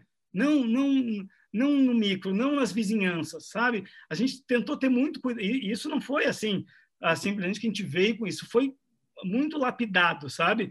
Como a gente faz isso, sabe? E aquela foi a é. solução que a gente achou. Não, isso parece muito claro e eu acho também que acho que a Bienal também teve uma questão de pensar artistas que lidam, que são todos artistas de certa maneira pesquisadores, né? E muitas dessas ideias de pesquisa pautadas em uma certa noção de obsessão também, né? Artistas obcecados com tópicos. É uma Bienal que eu lembro que era coisa da constelação, né? muita gente falava sobre isso depois. Ah, é Bienal das Obsessões, lembro de muitas críticas e matérias falaram sobre isso. E uma Bienal, aí pensando nessa imagem aí atrás de você, né? Que também essa coisa das associações e dos acúmulos, né? Eu lembro, sei lá, da parte da Lúcia Laguna ou daquela sala maravilhosa do Alair Gomes, por exemplo, que era um excesso de, de assim, um bom excesso, né, assim, de informação Sim. e tal. Agora, eu pensei em te perguntar, então, já que você já falou sobre isso aí das visitas e do, e do educativo, é, e eu acho que esse Bienal era exemplar disso, né? Qual que você acha que é essa relação entre curadoria e educação, né? Assim, porque eu acho que essa Bienal era, ela pensava muito nisso, né? Ela, não, ela era uma Bienal que realmente concordo com você que tentava respeitar o tempo do público e tentava também trazer para o público um recorte da produção do artista e não uma imagem, né? Como você falou muito bem aí, né? Era uma Bienal que você tinha, sei lá, a sala, a sala do Alair Gomes e aí no verso você tinha uma pintura da Lúcia Laguna e acabou. Não, era uma Bienal que se é para mostrar a Lúcia Laguna que a gente mostre 30, para o público entender quem é a Lúcia Laguna. Então eu queria que você falasse um pouco como é que você enxerga assim, não só nessa Bienal, acho que dela se falou, até falou sobre isso agora, mas como que você vê essa interseção entre curadoria e educação? Eu acho, um, Rafa, isso é super também super legal a gente falar disso, tá? Assim, às vezes, uh, às vezes eu tenho umas discussões assim, parece que a minha opinião é mais um pouco polêmica nisso, no sentido de que eu tento ao máximo uh, pensar em, em, em desmontar as estruturas educativas, assim, sabe? Mas não é porque eu sou contra isso, eu sou contra a mediação, nem nada. Eu só acho que tem que a gente tem que ter um cuidado. A gente a gente tem, tem um modelo que não é um modelo brasileiro, sabe? É um modelo que a gente encontra no MoMA, que a gente encontra uh, em uma série de instituições, sabe? De, de dessa troca desse mediador. Eu acho que tem tem assim, eu vou eu vou criar uma situação bem alegórica aqui só para chegar na onde a gente está. Claro que não é assim, mas assim mas também muitas vezes é assim. Já tive muitas experiências complicadíssimas de experiência de um trabalho por conta de uma mediação mal conduzida, sabe? Mas assim, ó, hoje é, é, praticamente numa instituição maior, fora, fora em projetos que estão mais focados nisso, tu ter, tu, assim, tu conseguir, é quase, é, é, é difícil tu ter o contato direto com uma obra. Esse momento do estranhamento, ele é muito complicado, porque tu entra numa instituição, aí tu tem, geralmente tu tem um texto institucional, Aí logo em seguida tu tem um texto curatorial. Aí logo em seguida tu tem um texto educativo, sabe? E assim, e, são, parece que tu, tu, eh, tu, só quer lá ver o trabalho, sabe? E aí tu, tu vai, tu tem que vencer, vencer, vencer, vencer cada etapa para poder chegar na frente do trabalho. E muitas vezes tu vai chegar na frente do trabalho, vai vir um mediador, vai te segurar e vai dizer: "Ah, isso aqui quer dizer isso". Claro que é uma alegoria, mas assim, já não é assim, não é do nada. Eu já vi isso acontecer, sabe? Então, uh, isso eu acho muito complicado, porque assim não devia ser tão, uh, tão, porque assim, em, em muitos sentidos, eu acho que essa postura, a ideia da necessidade de um mediador já por si só reforça a, a, a ideia do hermetismo, sabe? A ideia, a presença dessa pessoa ali vai fazer com que tu, com que tu, com, com que tu, tu, tu, tu, bom, é isso. Eu não posso ter acesso àquilo ali, né? pensando no cara que está entrando. Eu não posso ter assim, eu preciso dessa pessoa para traduzir para mim o que está lá. E, e, assim, isso para mim não faz o menor sentido, porque ninguém nunca vai me convencer que um filme do Sokurov, por exemplo, é mais complexo, é menos complexo do que do que um do que um, uma, uma obra de arte, uma, uma, uma, uma exposição de pintura. Só que a gente vai no cinema ver o Sokurov e ninguém senta do teu lado para te explicar o filme, sabe? A gente não a gente não vai ler, não, tu não compra um livro na livraria e vem um pequeno livro junto para te explicar o que que tu vai ler naquele livro, sabe? Claro que assim, eu estou levando num extremo. uh, para dizer, dizer, que assim uh, uh, é importante o, o, educativo, é importante, mas assim, em se tratando do educativo junto com a experiência de arte, eu acho que tem formas e formas disso ser feito. Eu acho que tem uma discussão aí entre essa antecipação, entre o que, que, ela, o que ela mata, entre a experiência, que, é, que, é, que muitas vezes é amortecida, porque, assim, tem coisa mais importante, talvez, do que tu sair com dúvida de um, de um, de um lugar, do que seja, sabe? De um, de um, de um, de um cinema, de, um, de, uma leitura. Então, assim, tu poder sair com dúvida de um, de um museu é um negócio uh, uh, de uma potência enorme, sabe? Tu poder ver uma exposição de pintura e tu não conseguir ler aquelas pinturas em termos, uh, colocar aquilo numa frase que faça sentido, é de uma porque isso é o que tudo que me interessa. Eh, como artista ou como curador, é o que está em suspenso. A Bienal que a gente fez, a 30 era isso. A iminência, essa ideia de iminência que a gente trabalhou lá era justamente isso. Era imaginar algo que está aqui iminente, mas esse iminente que ele fica para sempre. Ele não vai se concluir em alguma, mas a potência disso está suspenso. A potência de ter alguma coisa ali que não que não se desvela facilmente, sabe? E que tu vai ter que usar, tu vai ter que buscar outro recurso que não a, a, uma estrutura de narrativa ou, ou de, de, de, sabe tu, não, adianta tu formular uma frase sobre aquilo que não vai ser a sintaxe que vai te dar vai te vai te vai te ajudar nisso sabe então assim Uh, aí, aí tudo isso, para não parecer que eu estou falando só contra o negócio, eu acho que tem possibilidades, potências de trabalhar esse educativo. Vou te dar um exemplo da coisa que eu, eu acho que é um educativo que eu nunca vi reverberação quase nenhuma, nunca vi muita gente falando, não sei se é porque isso aconteceu aqui em Porto Alegre, mas eu não sei se tu teve essa experiência, se tu visitou a sétima Bienal do Mercosul, Rafa. Não.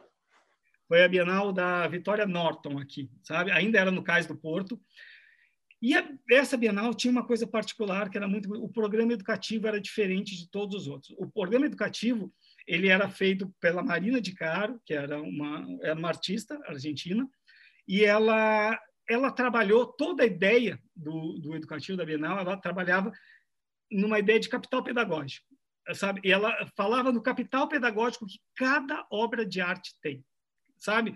E que e aí ela falava sobre como esse capital pedagógico, esse tem que ser, esse é o mediador, sabe? Ele tem que vir de dentro realmente daquele trabalho.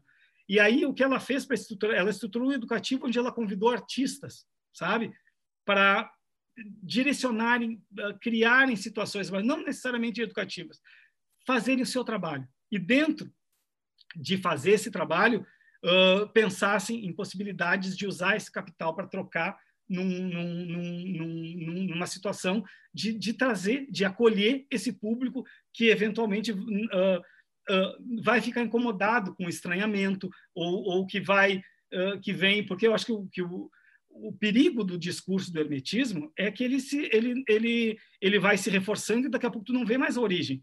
Mas a gente a gente pode traçar essa origem, sabe? Se a gente a gente estava falando agora das experiências dos anos 70, isso não existia nos anos 70, sabe? Não não, não, não existia é, essa ideia de mediação institucional lá atrás, sabe? Para então os artistas já, já sabiam que tinham que dar conta, sabe? Disso. E hoje acho que tem um, o, o que essas estruturas todas de, esses interpostos às vezes podem criar, eles também vão fazendo com que coisa que eu já vi acontecer também muitas vezes é os artistas uh, eles já contarem, sabe? Eles já contarem com uma estrutura que está lá para para fazer uma parte do trabalho, sabe? Para criar esse acesso. Eu acho isso complicado, sabe? Porque eu acho, eu realmente, realmente acredito no, no poder desse estranhamento, no poder desse diferente sabe? Dessa, e, é, e, é só a gente pensar, ah, uma obra de arte é isso, a gente falava muito, a Lena falava muito isso no, no Areal, né? A arte é um produto humano, ela não vai ser estanhada nesse ponto por, um, por outro humano, sabe? Se a gente tem, se, se a gente tem condições de conversar e muitas vezes criar uma estrutura de diálogo com alguém que não fala nem a nossa língua, ou, ou seja, a gente não divide o mesmo código, uh, imagina quando tá, a gente está falando de um tipo de, de, de possibilidade onde a linguagem ela vai só ter um, um lugar, ela não é a mais importante, sabe? O, o que, que um artista faz quando faz um desenho ou faz uma pintura? To, sem exceção, cada vez que é, ele está criando uma linguagem, sabe? Uhum. E é daí que a gente tem que ir. É, é, nisso que eu acredito. É a gente olhar essa estrutura. Ele está fazendo o desenho desse jeito porque ele não pode ser de outro jeito. Se ele não pode ser de outro jeito, essa estrutura, a gente tem que olhar para isso, né? André, e a Bienal de Veneza. Como é que foi? Ah, uau! É, cara, foi. hum. Até beber água. Ah, vamos lá. Só para. Né, eu falo muito, né, cara? Aí fica. Bom. Uh, não, cara, Veneza foi uma experiência incrível, sabe? Porque aí, assim, o que, que tinha acontecido? A gente tinha feito a, a, a 30 Bienal, não fomos, eu não era. O Luiz era o coordenador geral. O pensamento da Bienal é dele, sabe? O que aconteceu é que o Luiz é muito, é um, além de brilhante, é um cara incrivelmente generoso e me deu muito espaço, porque a gente tem esse diálogo, então ele me deu muito espaço, mas não éramos só nós dois, tinha Isabela Villanueva, que era que era nossa assistente, mas que é que é uma curadora uma, é, incrível também, sabe? E que foi assim uh, essencial. Teve o Toby Mayer também, que trabalhou com a gente na, na, na Bienal, que vinha trazendo um, um, um olhar uh, que era importantíssimo ali, sabe? O Luiz é um poeta, eu sou um artista, então daqui a pouco, sabe? Uh, precisava também de, um, de, um, de uma outra coisa que se estruturasse. Mas quando a gente foi para Veneza, e aí o Luiz me convida para porque assim na, na, Bienal a gente pensou todo todo mundo muito junto, mas eu era curador associado. E quando vai para Veneza ele me convida para a gente dividir isso mesmo. Aí assim aí dá um susto maior assim, mas mas vamos embora porque a gente foi trabalhar dentro do que a gente estava ali. E assim a gente teve muitos caminhos assim, Rafa. Não, eu, assim eu gosto do que a gente fez lá, tá? Mas não sei, a gente talvez pudesse ter ido por outro caminho mas assim no, na época a gente não, não, não quis ir para aquela assim a gente não quis a gente veio a gente pensou assim bom o convite para Veneza ele, ele, ele vem ele, ele vem da Bienal ele é a Bienal ele está ele tá ligado à, à, à, participação na Bienal então faz sentido que a, que a gente faça uma, um, uma um momento em Veneza que tenha um pouco desse pensamento que a gente eh, teve na Bienal. Então a gente logo descartou a coisa de um grande artista, sabe, que fosse uh, ser o, o, representante do Brasil, sabe? E então aí a gente resolveu criar uma situação onde a gente pegou um, um, um eixo nosso lá da, da, Bienal, que era Bruno Munari, que, que teve que, que não estava no pavilhão da Bienal, mas estava no, no Tomiotaki, junto com, com, com, com, esse núcleozinho que a gente tinha criado com a Lígia Clark, com o Max Bill. Uh, pra, pra, pra, era como se fosse assim, a gente cria uma mini constelaçãozinha, uns pequenos encontros entre essas obras para buscar dois artistas que a gente achava que naquele momento estavam trabalhando com sabe? A gente podia encontrar um eco ali. Ali não era, uh, uh, claro, a gente teve um cuidado de separar, de novo, de separar as salas. Não sei se tu viu, Rafa, essa essa exposição lá em Veneza. Então estava assim, esse, primeiro núcleo ele estava na, na, salinha da frente e, e, já tinha uma pontuação com as obras do Hélio e do Odires. E aí quando entra, quando, quando entra no pavilhão maior, é Hélio para um lado e Odires para o outro, para a gente voltar para essa possibilidade de um mergulho, sabe? Na poesia. É quase como se a gente fizesse um, um, um, um, é, essa primeira sala era um é, é, é, quase como se fosse uma, uma apresentação. É uma apresentação. Se, se, fosse um livro, seria isso. Seria uma apresentação para que depois tu entrasse e tivesse a experiência, esse mergulho mais profundo no, na obra desses artistas. Mas isso em termos do que a gente fez lá. Agora foi uma loucura, cara. Fazer Veneza é uma, é, é uma loucura, porque é uma, não é fácil. A gente não tinha a mesma estrutura uh, de produção que tinha na, na, Bienal, então, sabe, os tempos são outros, mas, mas foi, foi muito legal, assim, foi muito, de novo, né, cara, que eu, assim, eu me sinto super privilegiado nessas coisas, assim, é, isso que a gente estava falando antes de começar a conversa, né, eu eu acho que a interlocução, a possibilidade de interlocução é uma das coisas mais importantes, é um milagre realmente na vida, sabe? E eu sempre tive muita sorte de ter assim grandes interlocutores para esses momentos né, que eu estava de trabalho, sabe? E uhum. o Luiz é, certamente é, é um desses, é talvez hoje o meu interlocutor mais importante, sabe? Como, como foi a Lena quando a gente estava fazendo o Areal, então Uh, enfim, isso. Agora, já que você falou aí em interlocução, já assim, é, indo rumo a, a, um final dessa conversa, é, teve, claro, não só a Marilena Bernardes, como o Pérez Oramas, como, enfim, outras pessoas com as quais, pelo que eu vi, até mesmo seu trabalho como artista visual, né, você colabora com frequência. É, e, em 2018, você se envolveu em dois projetos com a mesma interlocutora, que é a Marília Panitz, né? Então, você fez a, a Bienal de São Paulo 2012, a Bienal de Veneza 2013, e aí em 18 você fez dois projetos com ela, tanto a exposição sobre Altos Vulcão, quanto essa coletânea de textos pela Funarte, né? Ensaios Brasileiros Contemporâneos, é esse o título, né? Uhum. Foi você, ela e o Coquerali, que na época trabalhava na, na Funarte, né? na organização.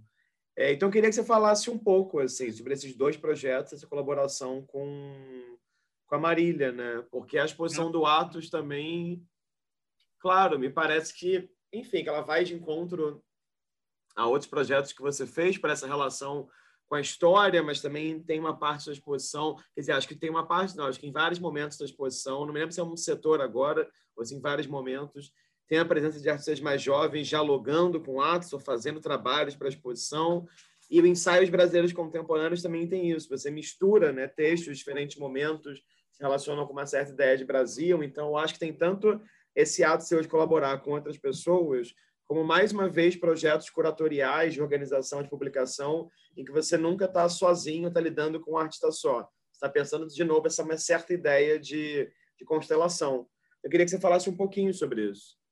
Bom, o processo de pesquisa no, no Atos, para mim, foi assim, talvez foi o mergulho mais vertical que eu já fiz em alguma coisa, porque ali é diferente de quando eu estava pensando as coisas durante o areal, porque é um pouco mais, tu, tu não tem essa cobrança, tu, tá, tá, tu não tem um fim, eu não tinha um fim. Então, não precisava dar conta exatamente de um universo todo de pensamento e de um contexto uh, uh, histórico, uh, social, político, porque precisava entender tudo isso para saber por onde a gente ia abordar o atos. Que atos é esse que a gente ia trabalhar? Então, foi um processo super, super intenso, e, e, mas só que aí assim, aí é, é, é, é essa é a coisa que para mim é muito incrível, porque assim quem foi o meu guia, a minha guia nesse processo foi a Marília. E, e trabalhar com ela nisso, nesse projeto foi foi incrível, Rafa, porque assim é, a, Marília também é muito assim, ela, ela é incrivelmente generosa com o pensamento, com, com o dividir, com te colocar em contato com, com tudo que ela sabe, tem. Então, assim, foi um, foi um, é engraçado, assim, sabe? Eu comecei esse projeto achando que eu conhecia o Atos Vulcão. Mas, assim, né, achando, por quê? Porque eu conhecia, assim, era apaixonado pela parte de arquitetura, uh, conhecia as fotomontagens, assim, que são essas coisas que a gente normalmente tem acesso.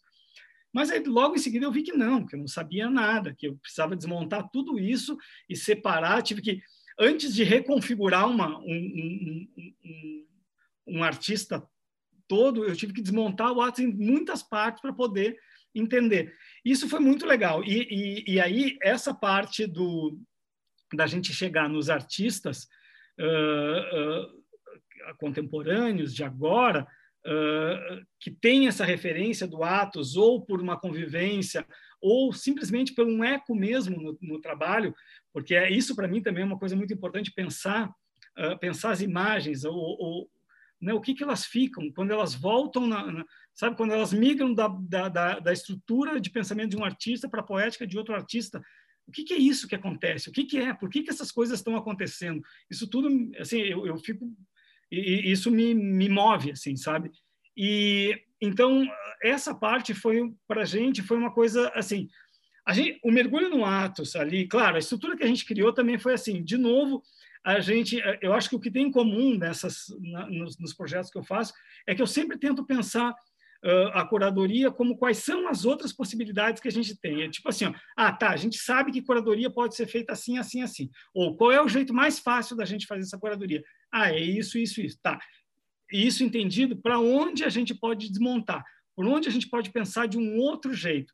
Então, ali, de novo, a, a gente foi, e, e agora, nunca tinha pensado nisso, mas agora falando para ti, eu estou fazendo esse link, de que, de novo, ali teve uma vontade de apagar um pouco a voz da curadoria, sabe? Porque o que, que a gente foi? A gente foi buscar, foi no Atos. A gente não foi, vamos ver como é que, o que, que esse cara tem, tem a dizer para a gente. Como é que ele pode? A gente, aí a gente foi, foi, foi buscando, lendo entrevistas e textos e tudo, e daqui a pouco a gente achou uma entrevista maravilhosa que ele tinha dado, acho que quando estava completando, sei lá, os 80 anos, não me lembro, onde ele conduzia. Ele conduzia um olhar sobre a, a, todos os processos do trabalho dele. E para a gente aquilo foi uau, está aqui, esse é o guia. E a gente, a gente montou a exposição a partir disso. E a gente fez uma exposição, como a Marília e eu, a gente uh, trocou muito, dialogou muito durante esse processo, e daqui a pouco a gente sentiu que a gente estava conversando não só entre a gente, mas conversando com Atos também. E aí a, a coisa foi, bom, como é que a gente estende esse diálogo para agora? Né? Porque o Atos está ali, encerrou o trabalho, mas encerrou mesmo, ou aonde encerrou e aonde o que coisas daqui saem para o que, que, o que, que pode o que, que, que aqui ainda reverbera hoje?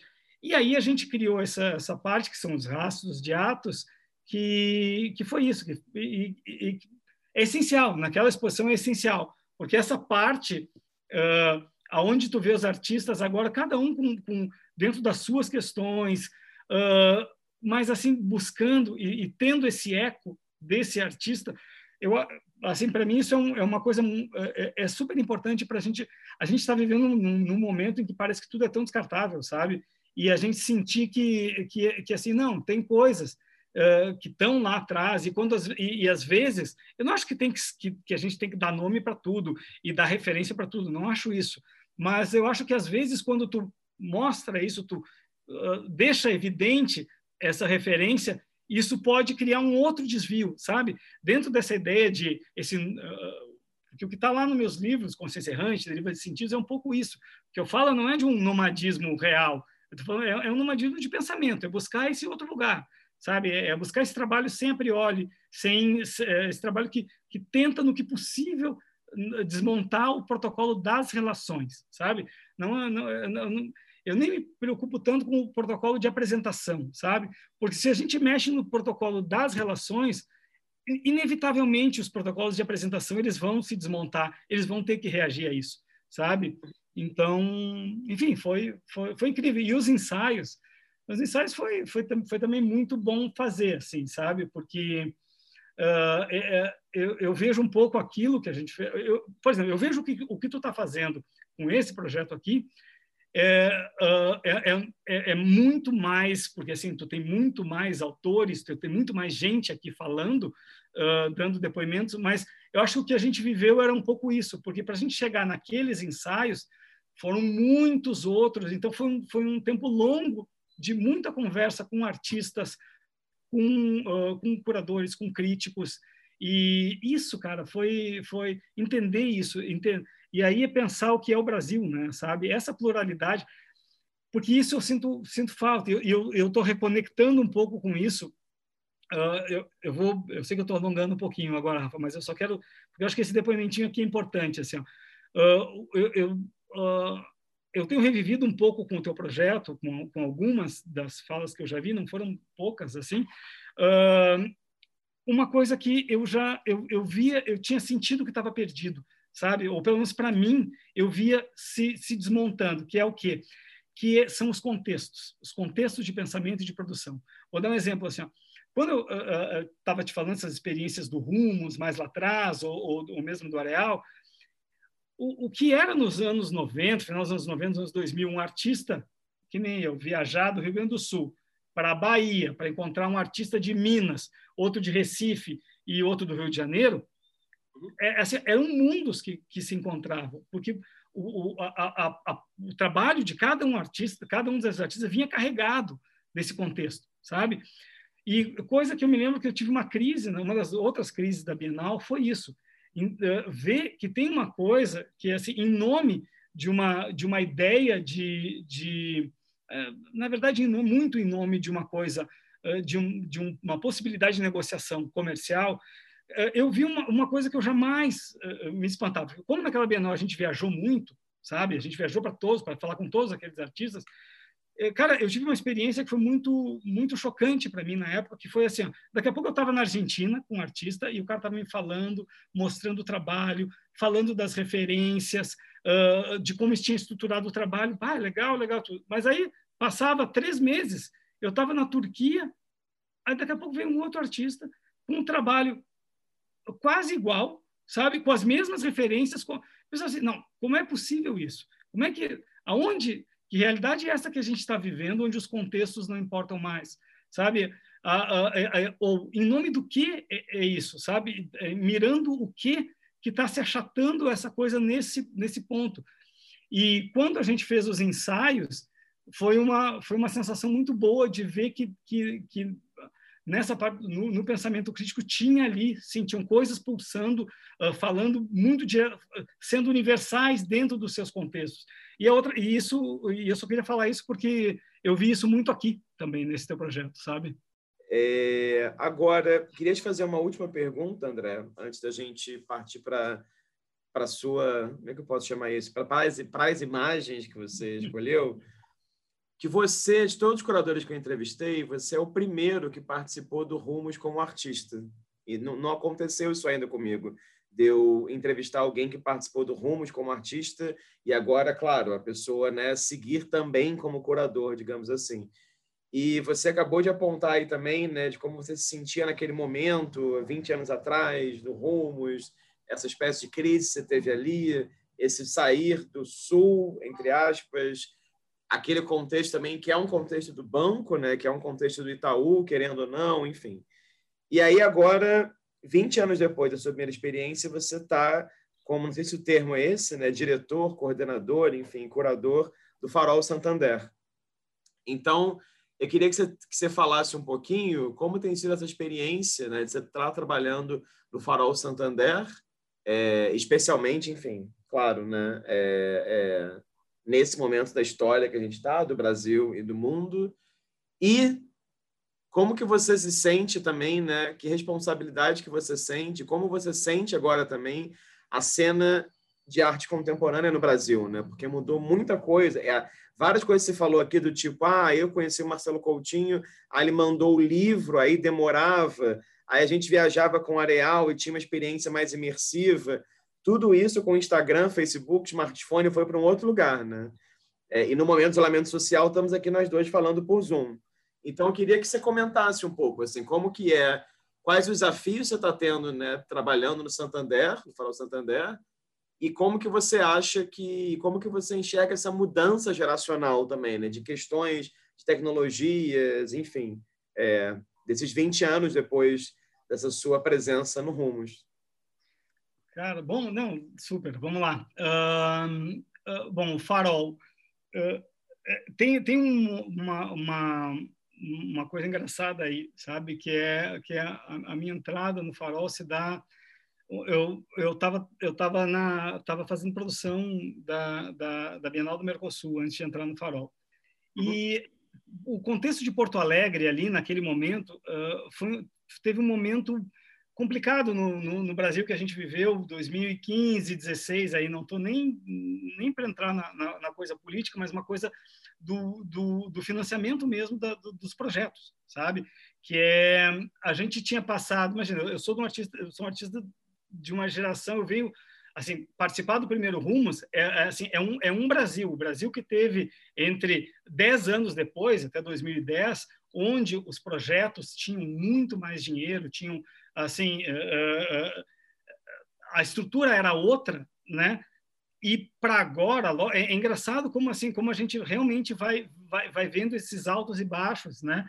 E uh, Porto Alegre, né? Uh, para te falar do, do, da, da, motivação de ter de ter aceitado o convite do, do Farol, principalmente, é que ali, assim, teve um momento, cara, que eu vi Porto Alegre quase voltar 20 anos atrás, que era um momento que teve assim, calhou de ser um momento onde a Fundação Iberê Camargo são as instituições uh, na cidade. Eu tinha acabado de voltar para Porto Alegre, aí uh, as eu vi a, a, a, Fundação Iberê Camargo fechar, a Bienal entrar numa crise de quase quase fechar, de ter que pular a edição porque não teve como como fazer. E o Santander Cultural, na época, tinha tido o, situação aquela com, com a exposição do Queer Museu, que também fechou num momento, daqui a pouco, assim, é, é, é engraçado que eu sinto que eu, o momento que eu voltei para Porto Alegre, parecia que estava tudo desmontado, sabe? E eu, eu, eu, eu, eu olhei e pensei assim, nossa, Porto, parece que Porto Alegre voltou 20 anos no tempo, sabe? Onde a gente não tinha essas, essas referências, só que um contexto diferente. Por quê? Uh, lá atrás, os artistas também se movimentavam de um outro momento, maneira. Eu vou te falar uma coisa que eu não sei se tu concorda, depois tu me diz ou não, mas uma coisa que eu notei nesse no, de mudança, sabe? Por exemplo, no início dos anos dos anos 90, 2000, quando eu estava trabalhando, os artistas e tinha uma série do mesmo jeito que tinha o Areal aqui a gente tinha sei lá o grupo Camelo em Recife o, o, o agora Capacete, o Capacete, Rio de Janeiro sabe? Então a, a, a, Alpendre em Fortaleza então assim era um momento em que assim os artistas se associavam como se associaram sempre mas ali a gente se associava para fazer o pensamento avançar para fazer a produção um do outro avançar para Logo depois, uns 10 anos depois, eu continuava vendo os artistas se, se, associando, mas todo um contexto, todo um entorno tinha mudado. E os artistas aí começaram, eles continuavam se associando, mas aí eles se associavam com uma situação diferente, já como muito mais buscando uma necessidade de legitimação, sabe? Então eles já vinham, já montavam uma galeria imediatamente. Parecia que já tinha uma, uma e, e, e, e os projetos também começaram a ser muito grandes, sabe? Eu comecei a ver muito artista novo já, já fazendo projetos enormes, sem, às vezes, trabalho nem desenvolvido, uh, mesmo as relações com os curadores, sabe? Uh, jovens curadores também. Daqui a pouco, uh, isso entrou num, num, momento em que eu, eu, comecei a pensar assim, bom, tomara que a gente siga nisso, porque, assim, se isso em alguma, de alguma maneira desmonta, eu tenho medo que essa turma toda não saiba reagir a um contexto de adversidade, a um contexto onde tu não tem assim nada, nada, realmente nada te dizendo, vai por esse caminho, segue produzindo, sabe? Porque, assim, seguir produzindo é seguir resistindo sempre. E, e quando, em 2016, 2017, eu vi que Porto Alegre começou a entrar nesse, nesse, nesse negócio, é, realmente me deu uma... Eu fiquei preocupado com isso, sabe? De, e aí como a gente começou a conversar, começou a conversar com, com os outros interlocutores e tal. Felizmente, não aconteceu nada disso, dessas essas previsões apocalípticas, apocalípticas que eu tive, porque Uh, as coisas logo se reestruturaram. A Bienal conseguiu reforçar, está aí, vai ter mais uma edição. Uh, a Fundação Iberê Camargo voltou e o, Santa, e o Farol se transformou. O Santander Cultural uh, desmontou no momento em que o Farol de São Paulo estava tava, tava nascendo e aí o Porto Alegre virou um farol, como deve, deve inaugurar alguns outros faróis em, pelo Brasil.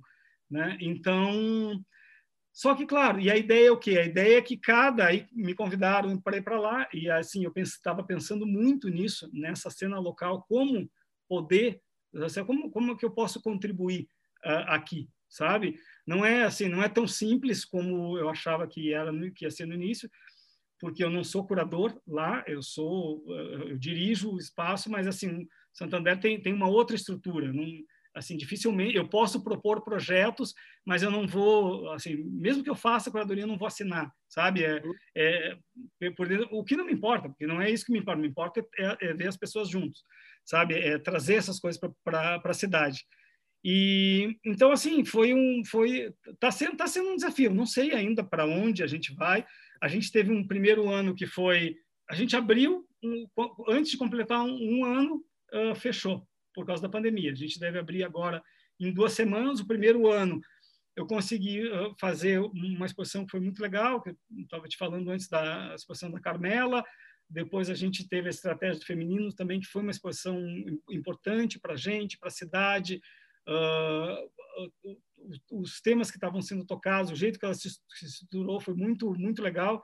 Então, e aí assim agora eu tenho, eu tenho eu, eu abro com uma exposição mais voltada à tecnologia que, que isso é uma, uma da, das, da, das, das vertentes do farol. Então, então, eu vou ter projetos de arte contemporânea, mas eu vou ter projetos mais voltados à tecnologia também.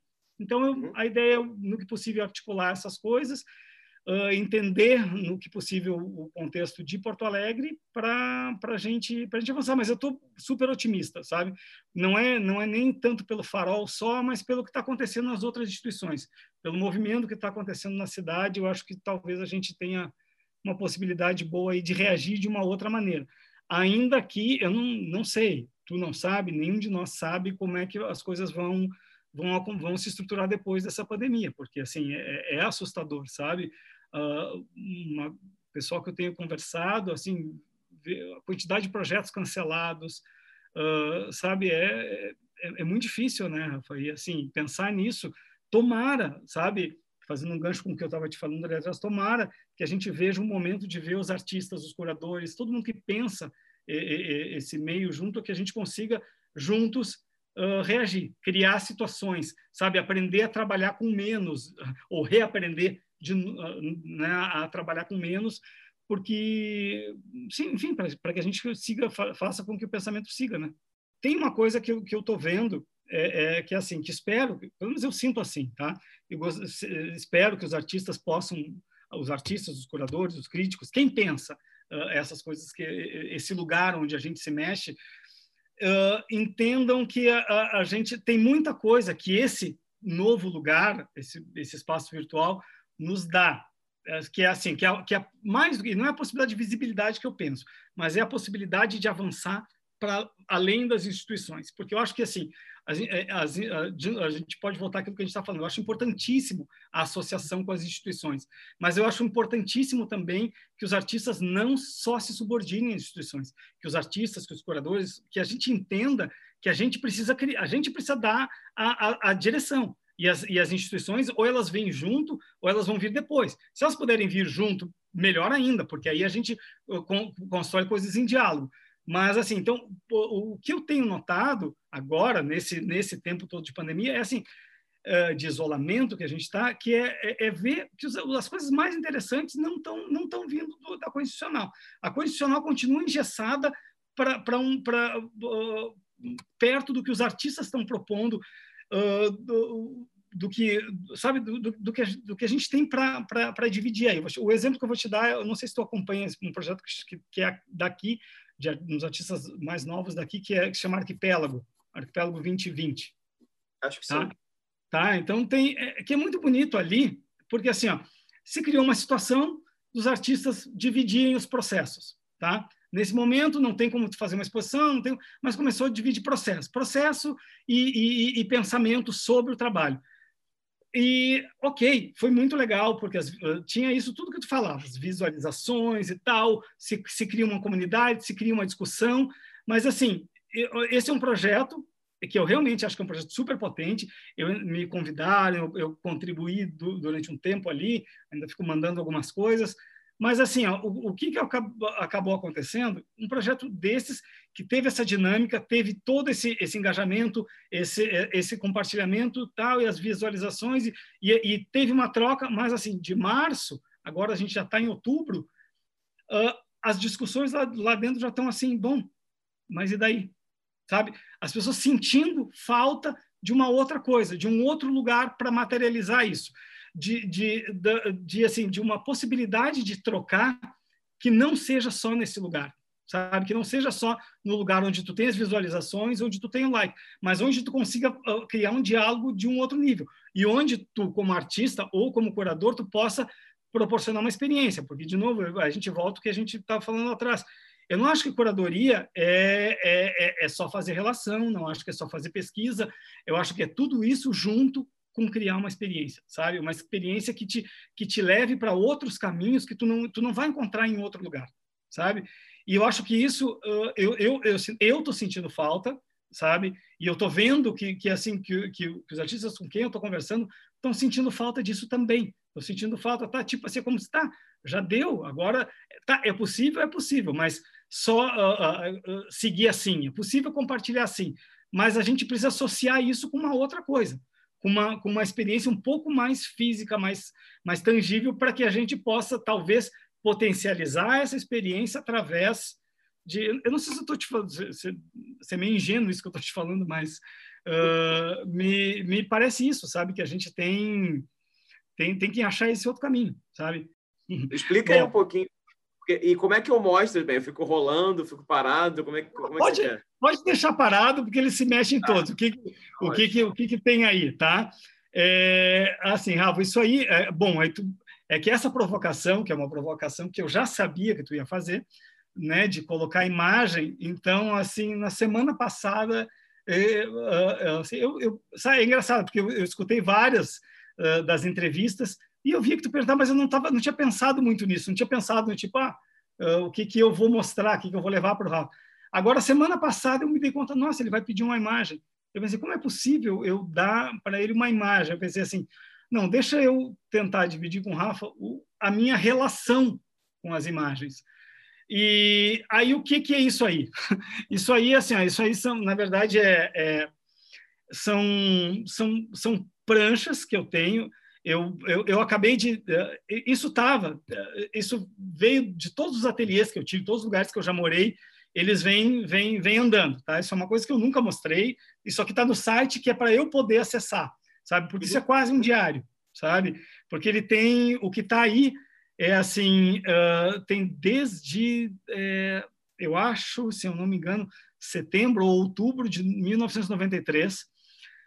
Uh, toda vez, em todos os lugares que eu estou trabalhando, todos os estúdios que eu tenho, ateliê, ou, ou, ou, mesmo quando eu fiquei sem ateliê, era na minha casa, uh, eu tenho essas duas, é, é, é bem estándar, assim, são duas pranchas de um metro por, por 80, eu acho que cada um que ficam colocadas de uma do lado da outra, e que todo mês eu vou botando ali tudo que eu estou pensando, ou imagem que está chegando, ou que eu estou precisando entender, ou, ou, ou, ah, basicamente tudo que, que, que, que, que toca, o que, o que constrói todas as paisagens, aquelas que tu me perguntou, todas essas paisagens estão aí, sabe? Tá tudo aí, sabe? Porque é, é, é o jeito que eu tenho de entender as coisas. Por mais que, se tu vê um, uma exposição minha, uh, uh, hoje, é engraçado porque ela não tem isso. Aqui me parece uma, se tu olha para isso, parece um caos de imagens colocado junto com a outra. Mas é o jeito, é, assim é como funciona a minha cabeça no geral. Quando eu faço uma exposição, aí já é, é, quase como se fosse isso filtrado. Aí eu já, aí eu já entendi quais as relações que fazem sentido, ou quais uh, muitos textos eu, eu, eu estudo aí uh, relações entre as exposições. Se tu pega, por exemplo, sei lá, se a gente está, tá, tá, por exemplo, aqui a gente falou em momentos depois, horizonte expandido.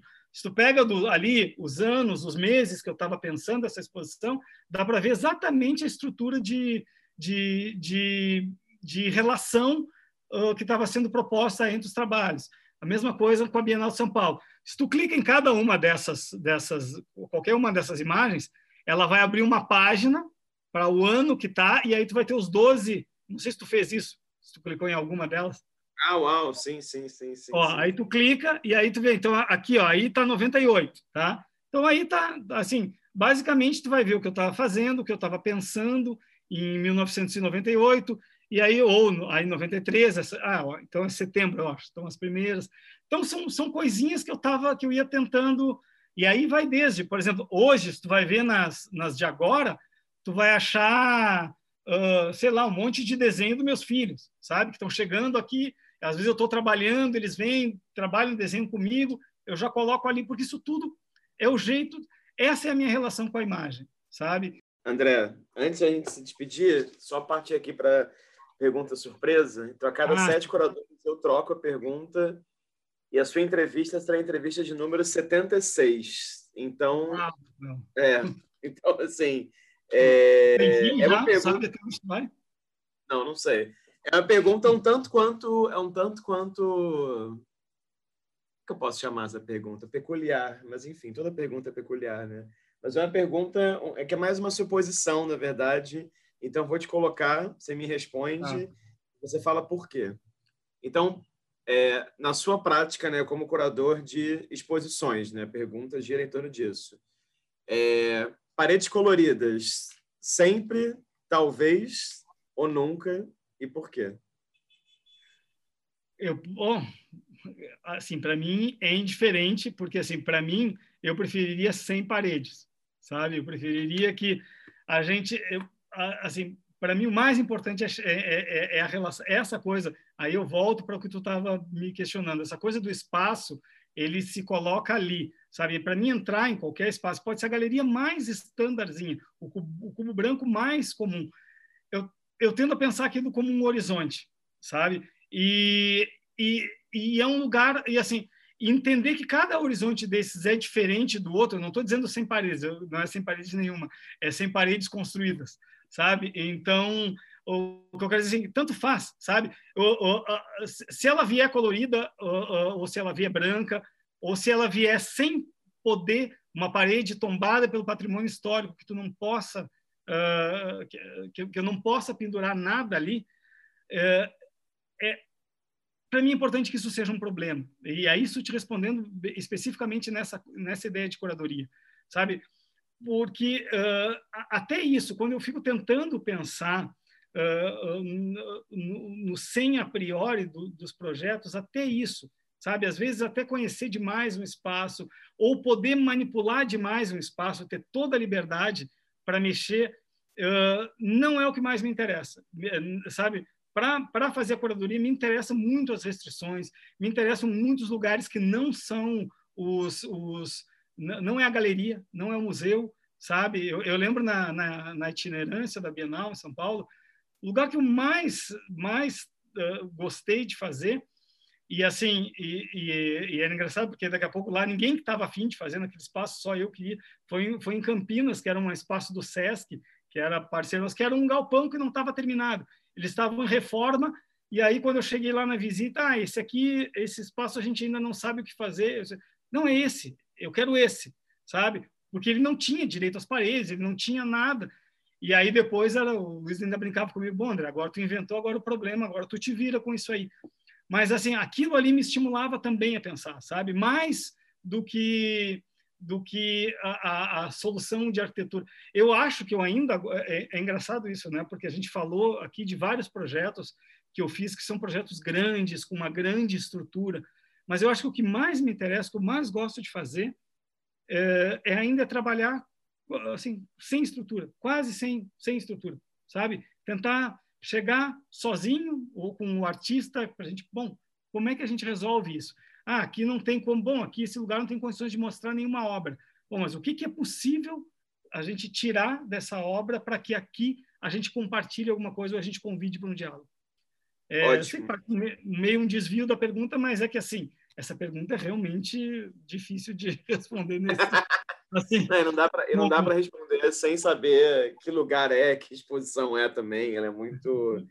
Não, mas eu entendo que é a provocação da, da pergunta surpresa é justamente essa. Ver o que, é. que ela gera, né? É. André, queria agradecer pelo seu tempo, disponibilidade, interesse. Queria dizer que foi muito bacana é, poder pesquisar mais sobre sua trajetória, assim, que eu conhecia algumas coisas, mas não tantas. E queria, não sei, desejar o um melhor também nos próximos passos aí no Farol Santander. Vamos ver para quais direções a, a luz vai, né? Já que se chama Farol Santander.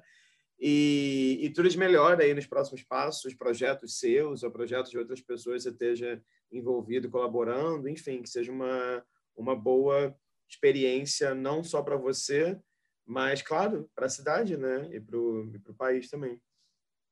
Rafael, eu que agradeço demais, cara. Foi super legal. Acho que, claro, devo ter falado demais, ainda bem que eu não estou vendo o tempo. Mas, uh, de novo, eu queria te dar parabéns pelo projeto, que eu acho incrível. Uh, assim, é um, é um, foi um prazer a gente conversar e um privilégio fazer parte da, da, da tua lista aí, que não tem fim. E, cara, eu te digo a mesma coisa, sabe? Tudo de super bom, conta comigo com o que precisar nesse projeto, em qualquer outra coisa. E demais, te agradeço e, e tudo de melhor. Para quem assistiu até aqui, essa foi uma entrevista com o André Severo, curador, que reside em Canela, é isso, né, André? Canela, uhum. Sim, mas trabalha muito em Porto Alegre, então vou falar que ele reside entre Canela e Porto Alegre. Acho que não vai ser muito diferente disso, nos próximos anos, pelo menos. Então a gente agradece a sua presença virtual aí do outro lado e lembrando que, claro, esse canal tem várias entrevistas com várias curadoras e curadoras, diferentes regiões, práticas, enfim, histórias, memórias e assim por diante. Então, obrigado e até a próxima entrevista aqui mesmo.